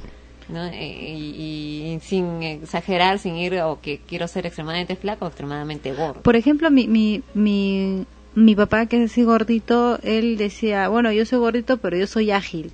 ¿Y para qué? O sea, él con su barriguita, todo ahí corría, y, o sea, es, es más, hasta, hasta, hasta cuando bailaba, decía que él bailaba como flaco, ya, le decían, gordo, mueve tu cintura, y ahí mi papá decía sus cosas, y para qué, y hasta ahora sigue siendo gordito y toda la cosa. Es un gordo feliz. Sí, mira, eh, yo creo que ustedes han dicho algo importantísimo, ¿no? Eh, y, y yo he llegado a esta conclusión. El- los seres humanos estamos en este planeta para ser felices. Eh, si existe Dios, creo que Dios nos puso acá para buscar ser felices. Y si somos felices como estamos, sea gordo, flaco o un nivel intermedio, eh, en buena hora, hazlo, ¿no? A mí, mi esposa me dice constantemente, ¿cuándo vas a bajar de peso? Y yo le digo, cuando no pueda jugar fútbol, o cuando me agote al jugar fútbol, o cuando este, juegue fútbol y no pueda meter goles. Pero ¿qué sucede? Yo me juego un partido de fútbol y corro mucho más que los flacos y resisto mucho más que los flacos y meto muchos más goles que los flacos y, no tengo ningún problema. ¿no? Eh, Definitivamente mi, mi cuerpo sufre más porque es mayor peso el que tiene que mover, pero me va bien, no me puedo quejar. Eh, el día que yo deje de ser feliz eh, con, mis, con mi situación de peso, ese día veré si es que puedo bajar de peso, quiero bajar de peso o algo por el estilo, ¿no? Y ese es el mensaje que le quiero dejar a las personas que nos escuchan.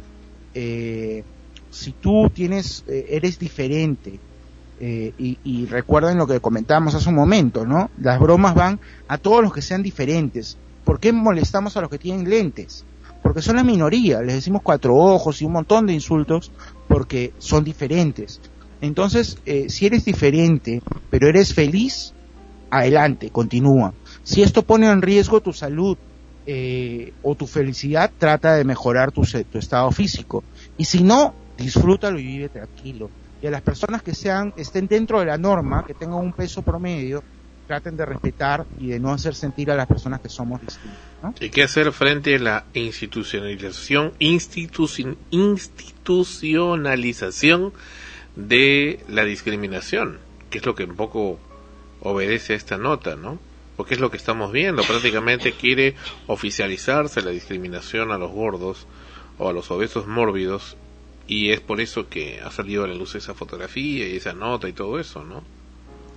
Sí, eh, mira, a- hace un momento Tania nos contaba este su experiencia en el colegio y como un profesor, que es la autoridad en, en- en- el colegio y en el aula, le decía a ella Serafina, ¿no? Eh, el cual no es un hombre que ella tenía todo el derecho a quejarse y a presentar una, una demanda incluso contra este inepto, ¿no?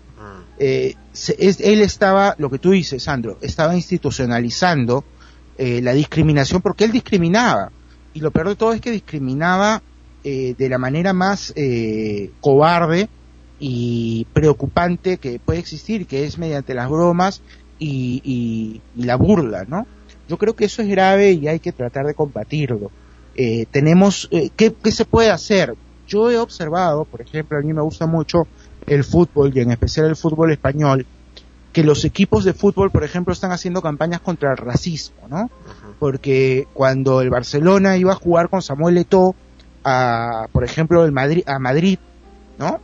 Eh, en el estadio se escuchaba "Uh, uh, ¿Te escuchaba qué? uh, uh, uh", como Ajá. que el hombre era un mono, ¿no? Y Ah, los uh, uh, de- así, Eh, como un simio. un simio y todo el estadio hacía eso y obviamente eh, este esta persona eh, a pesar de ser un gran jugador se sentía mal porque era un- un- una discriminación directa hacia la gente africana y hacia la gente de color. Entonces, yo no, eh, ¿qué, podría eh, proponer? Hacer campañas eh, de- con actores, está, está de moda, por ejemplo, esta gordita de Al fondo hay sitio, es una novela que yo no veo, pero se le ve a ella feliz, sale y baila en el show de los sueños, y salen comerciales, y es una gorda feliz, y es una gorda además bonita, sexy, que, que, que además tiene una, una autoestima enorme, y caracho, eh, qué gusto me da, ¿no?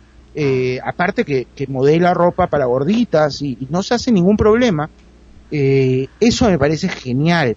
Y, y yo creo que los actores, eh, con cierta, y acá Ana Rosa puede ayudarnos, los actores con cierta disposición hacia las obras sociales podrían hacer una campaña en pro de los gorditos y en contra de la discriminación, ¿no? Este, yo creo que eso sería muy, muy bueno. Perfecto. Muchas gracias, Fonchi, con sus acertados comentarios como cada semana. El correo electrónico donde te pueden ubicar. adk subguión 811 arroba yahoo.es. Excelente. Muchas gracias, Fonchi, y hasta la próxima semana. A ti las gracias, Sandro. Hasta luego, Tania, eh, Ana Rosa.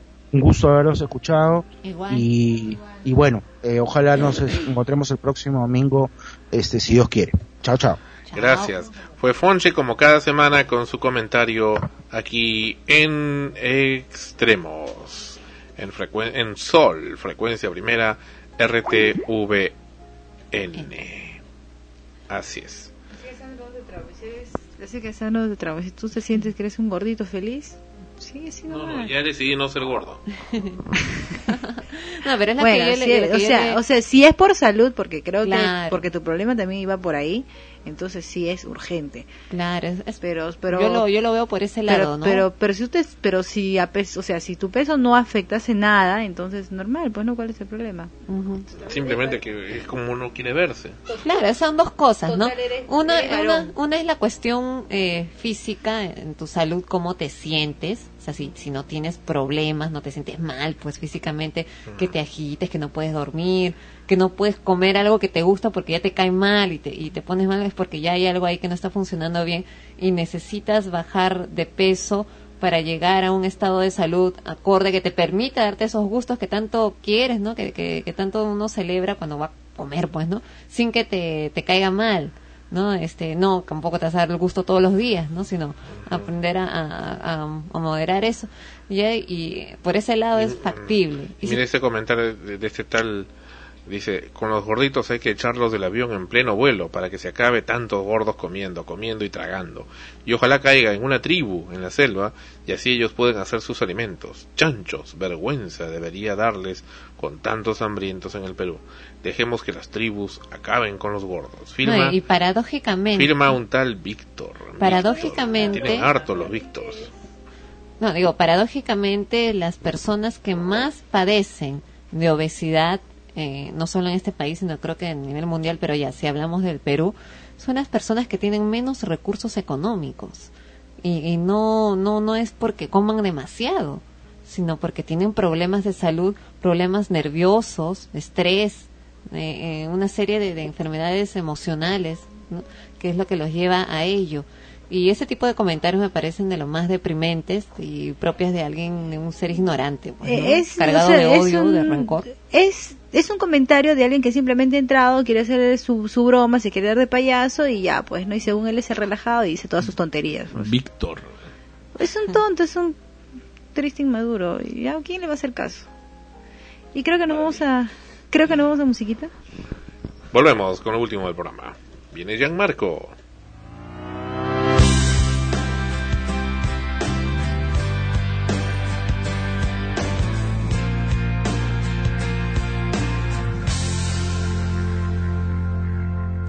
Otro día nuevo, no ando preocupado si está frío el viento, si llueve en el norte. Otro día más como esos que se escapan de la brújula en la noche. Tan desprevenido me cambiaste el clima y no era primavera. Se me apareció Cupido, no era temporada de una compañera. No, no te avisaron. flecha del amor no avisa. Te confunde el corazón y con el pecho abierto nunca cicatriza. No te avisa. La flecha del amor no avisa.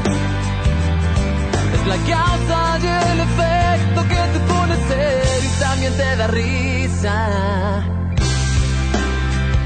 Comunicación más allá de los sentidos. Frecuencia primera. Sol. Comunicación más allá de los sentidos. Es Navidad en frecuencia primera. No ando preocupado si es fin de semana si me voy de viaje.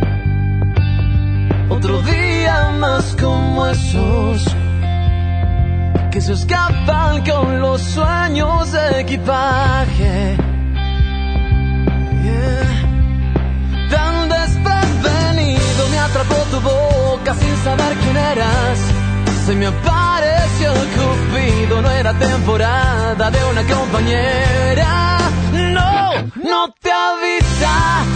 La flecha del amor no avisa. Te confunde el corazón y con el pecho abierto nunca cicatriza. No te avisa. La flecha del amor no avisa. Es la causa y el efecto que te pone serio y también te da risa.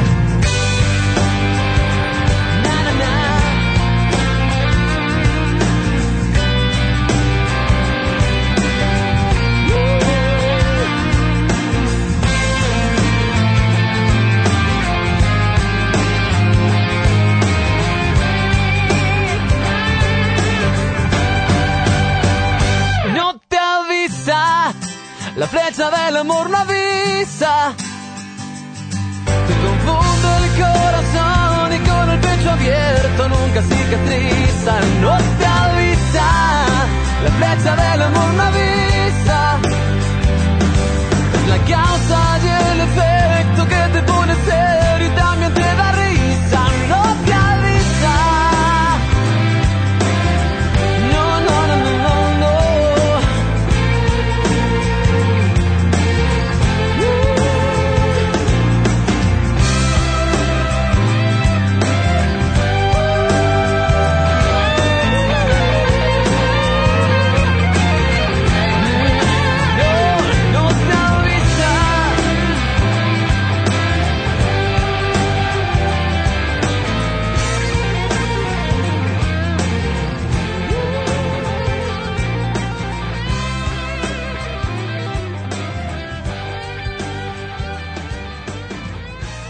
Marcos Iñago, como siempre, con sus nuevas canciones, en esta ocasión no te avisa. Extremos episodio 84 y ahora los estrenos como cada semana.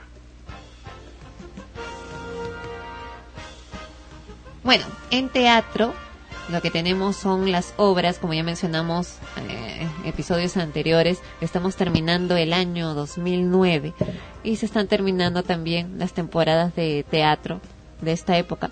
Y algunos mini estrenos, digo mini estrenos, mejor dicho mini temporadas, ¿no?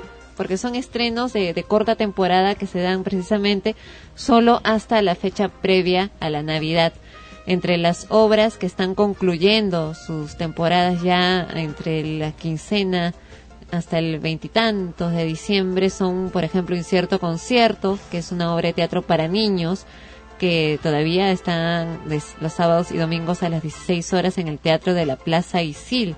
Y más bien tenemos el estreno, ya se estrenó, como lo anunciáramos también, Feliz Navidad Chimoc, en el Teatro de la Municipalidad de San Isidro, eh, los sábados y domingos a las 16 horas. Entre las obras para adultos está ya concluyendo el 21 de diciembre su temporada la obra Caricias en el Teatro de la Alianza Francesa. Ellos van de jueves a lunes a las 20 horas. Las Brujas de Salem se despiden el 15 de diciembre, así que esta es la última semana. Ups, la última semana que puedo ir a verla. de jueves a martes a las 20 horas en la Plaza Isil. Igualmente Volpone en el Teatro Británico, ellos concluyen su temporada el 14 de diciembre, es la última semana. Y también tenemos la última semana eh, de La Chunga en el Teatro del, de Mario Vargas Llosa de la Biblioteca Nacional del Perú, que van de jueves a domingo a las 20 horas. Don Juan regresa de la guerra de Odombón en el Teatro del Centro Cultural PUC de la Pontificia Universidad Católica del Perú, de jueves a lunes a las 20 horas. Cabaret también termina el 14 de diciembre en el Teatro Marzano de jueves a lunes a las 20 horas. Y un estreno también entre las obras para adultos que también lo anunciamos la semana anterior, que es Café de Boquitas Pintadas, en la estación de Barranco, de jueves a lunes a las 19 horas con 30. Saben, va a solo hasta el 21 de diciembre. En cine se ha estrenado esta semana la película Está vivo.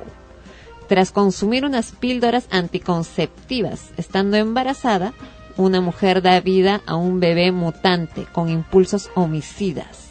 El niño escapa del hospital para asesinar a todas aquellas personas que se cruzan en su camino. Un diablo el mocoso.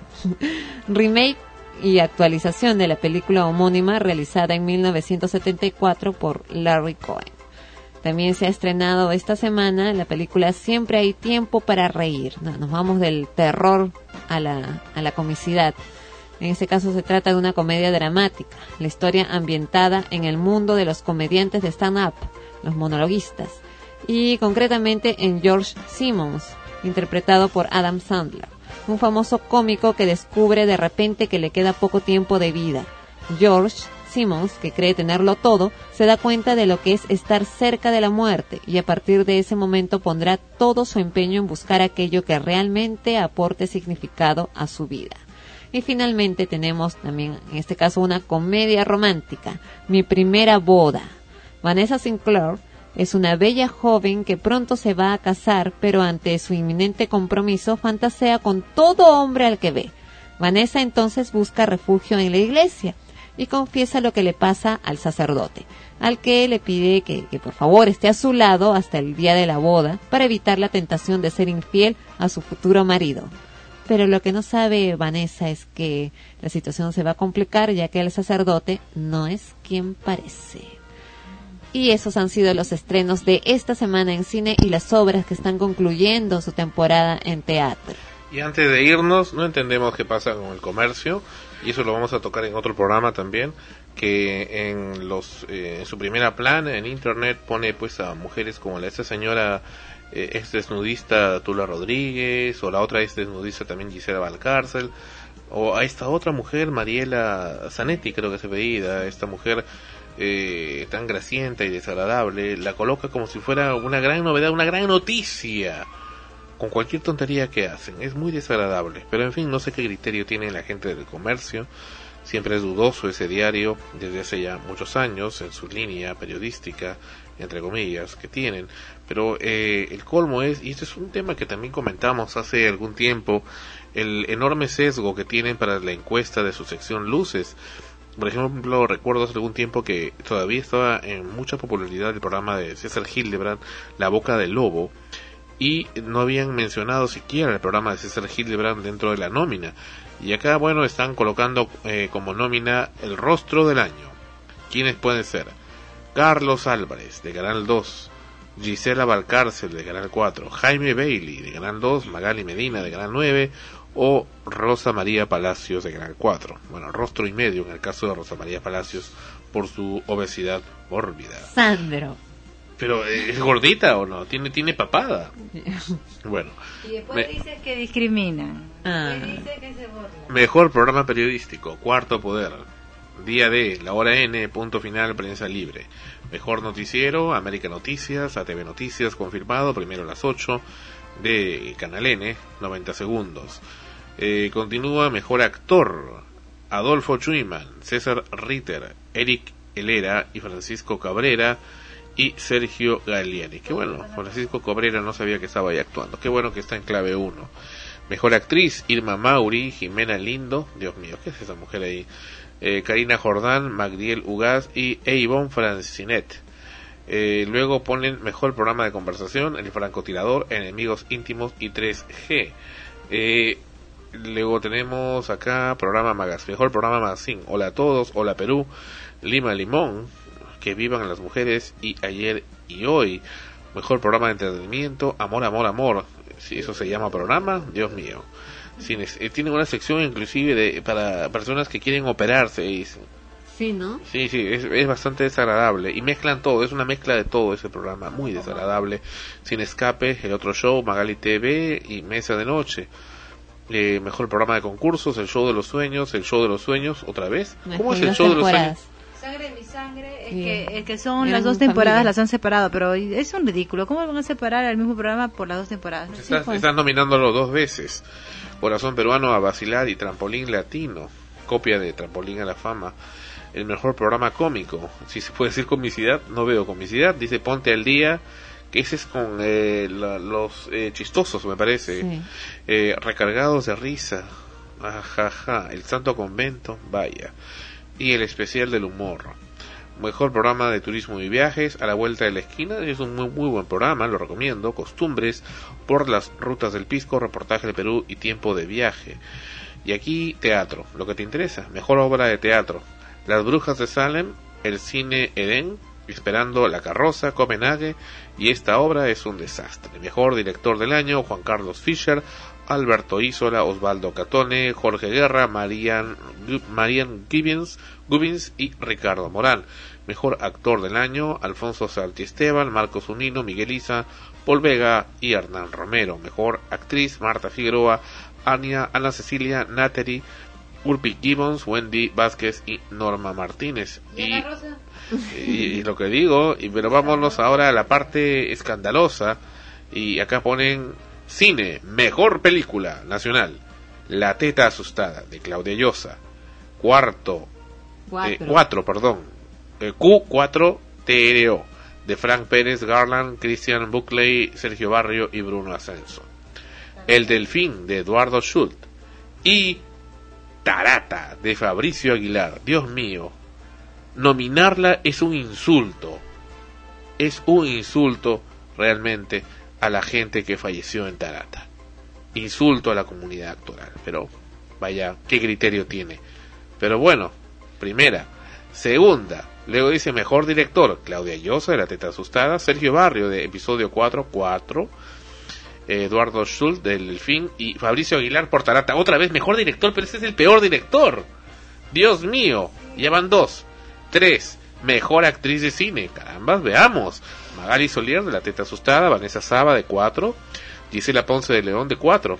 Dos, eh, dos actrices de la misma película. Melanie Urbina en el premio y Gisela Valcárcel por Tarata. ¿Gisela Valcárcel es actriz? ¡No! ¿Qué es eso? Esto es aberrante. Seguimos. Mejor actor de cine. Paul Vega en 4.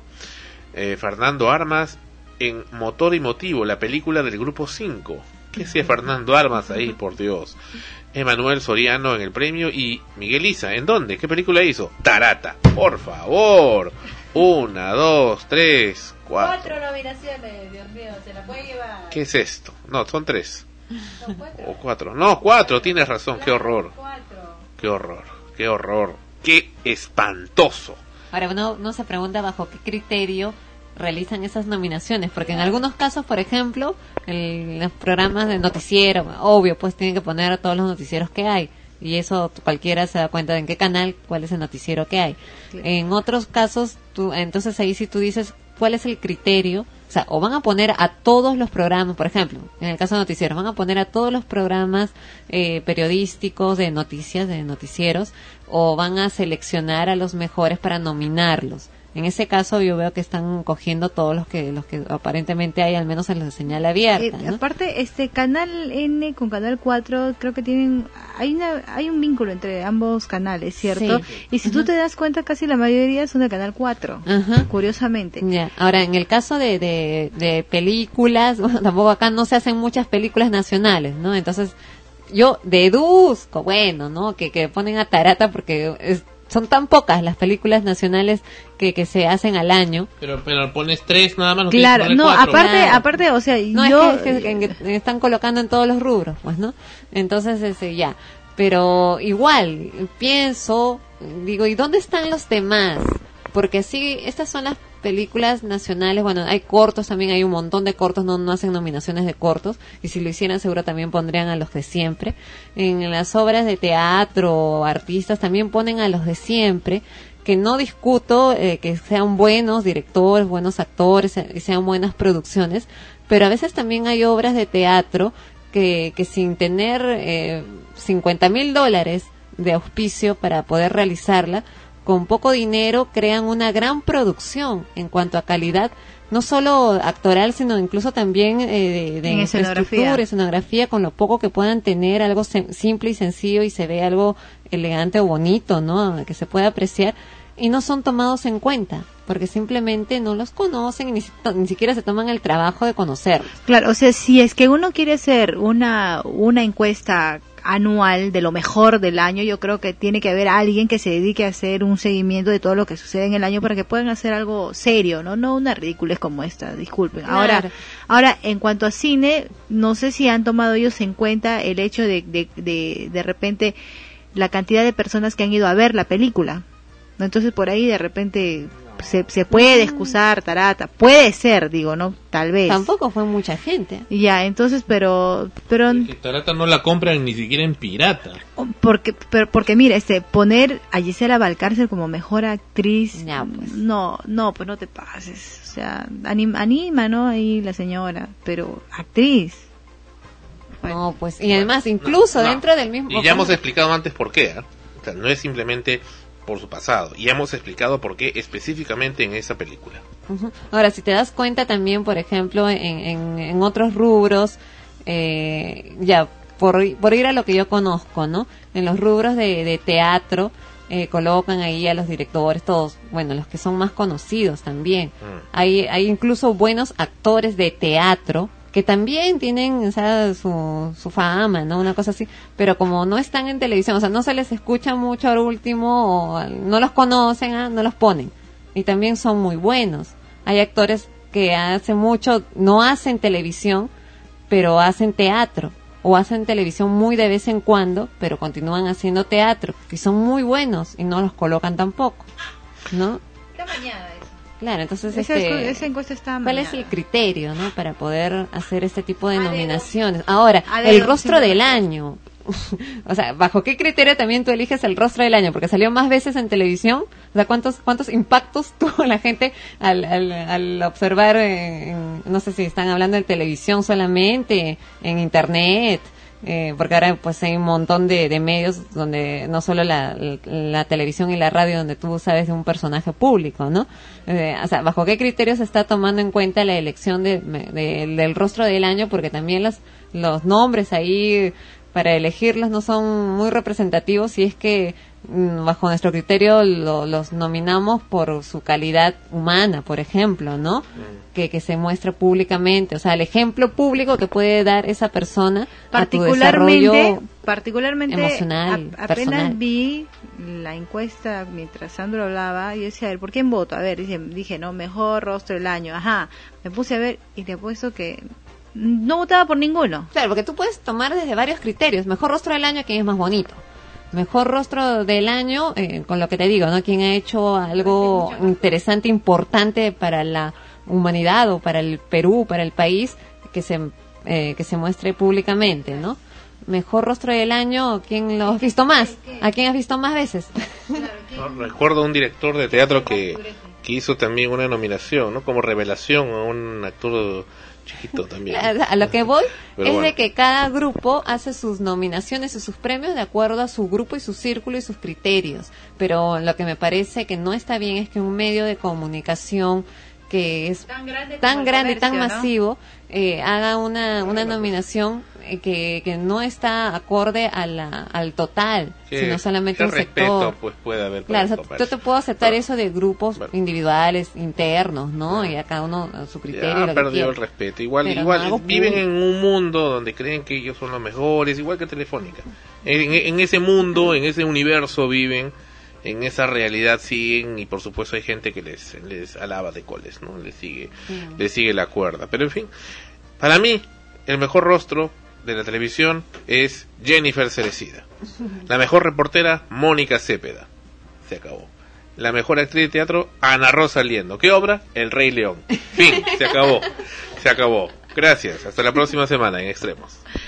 Bueno, igual nos despedimos, que la pasen chévere toda esta semana y ya pues estaremos con ustedes en el episodio 85 de Extremos con más extremos. Hasta la próxima semana, efectivamente, y les repito, eh, justo ahora que hemos hablado sobre la- las comidas, por no decir otra cosa, que hay que comer sano, hay que comer bien, hay que sentirse feliz con lo que uno hace. Cuídense mucho. Hasta la próxima semana. Extremos. Llegó a ustedes por cortesía de cotear.pe. En el Perú, comprar o vender por internet es cotear. Este programa se retransmite en podcast en frecuenciaprimera.org slash extremos. Ha sido una realización de Sol, comunicación más allá de los sentidos y frecuencia primera RTVN, la señal de la nueva era.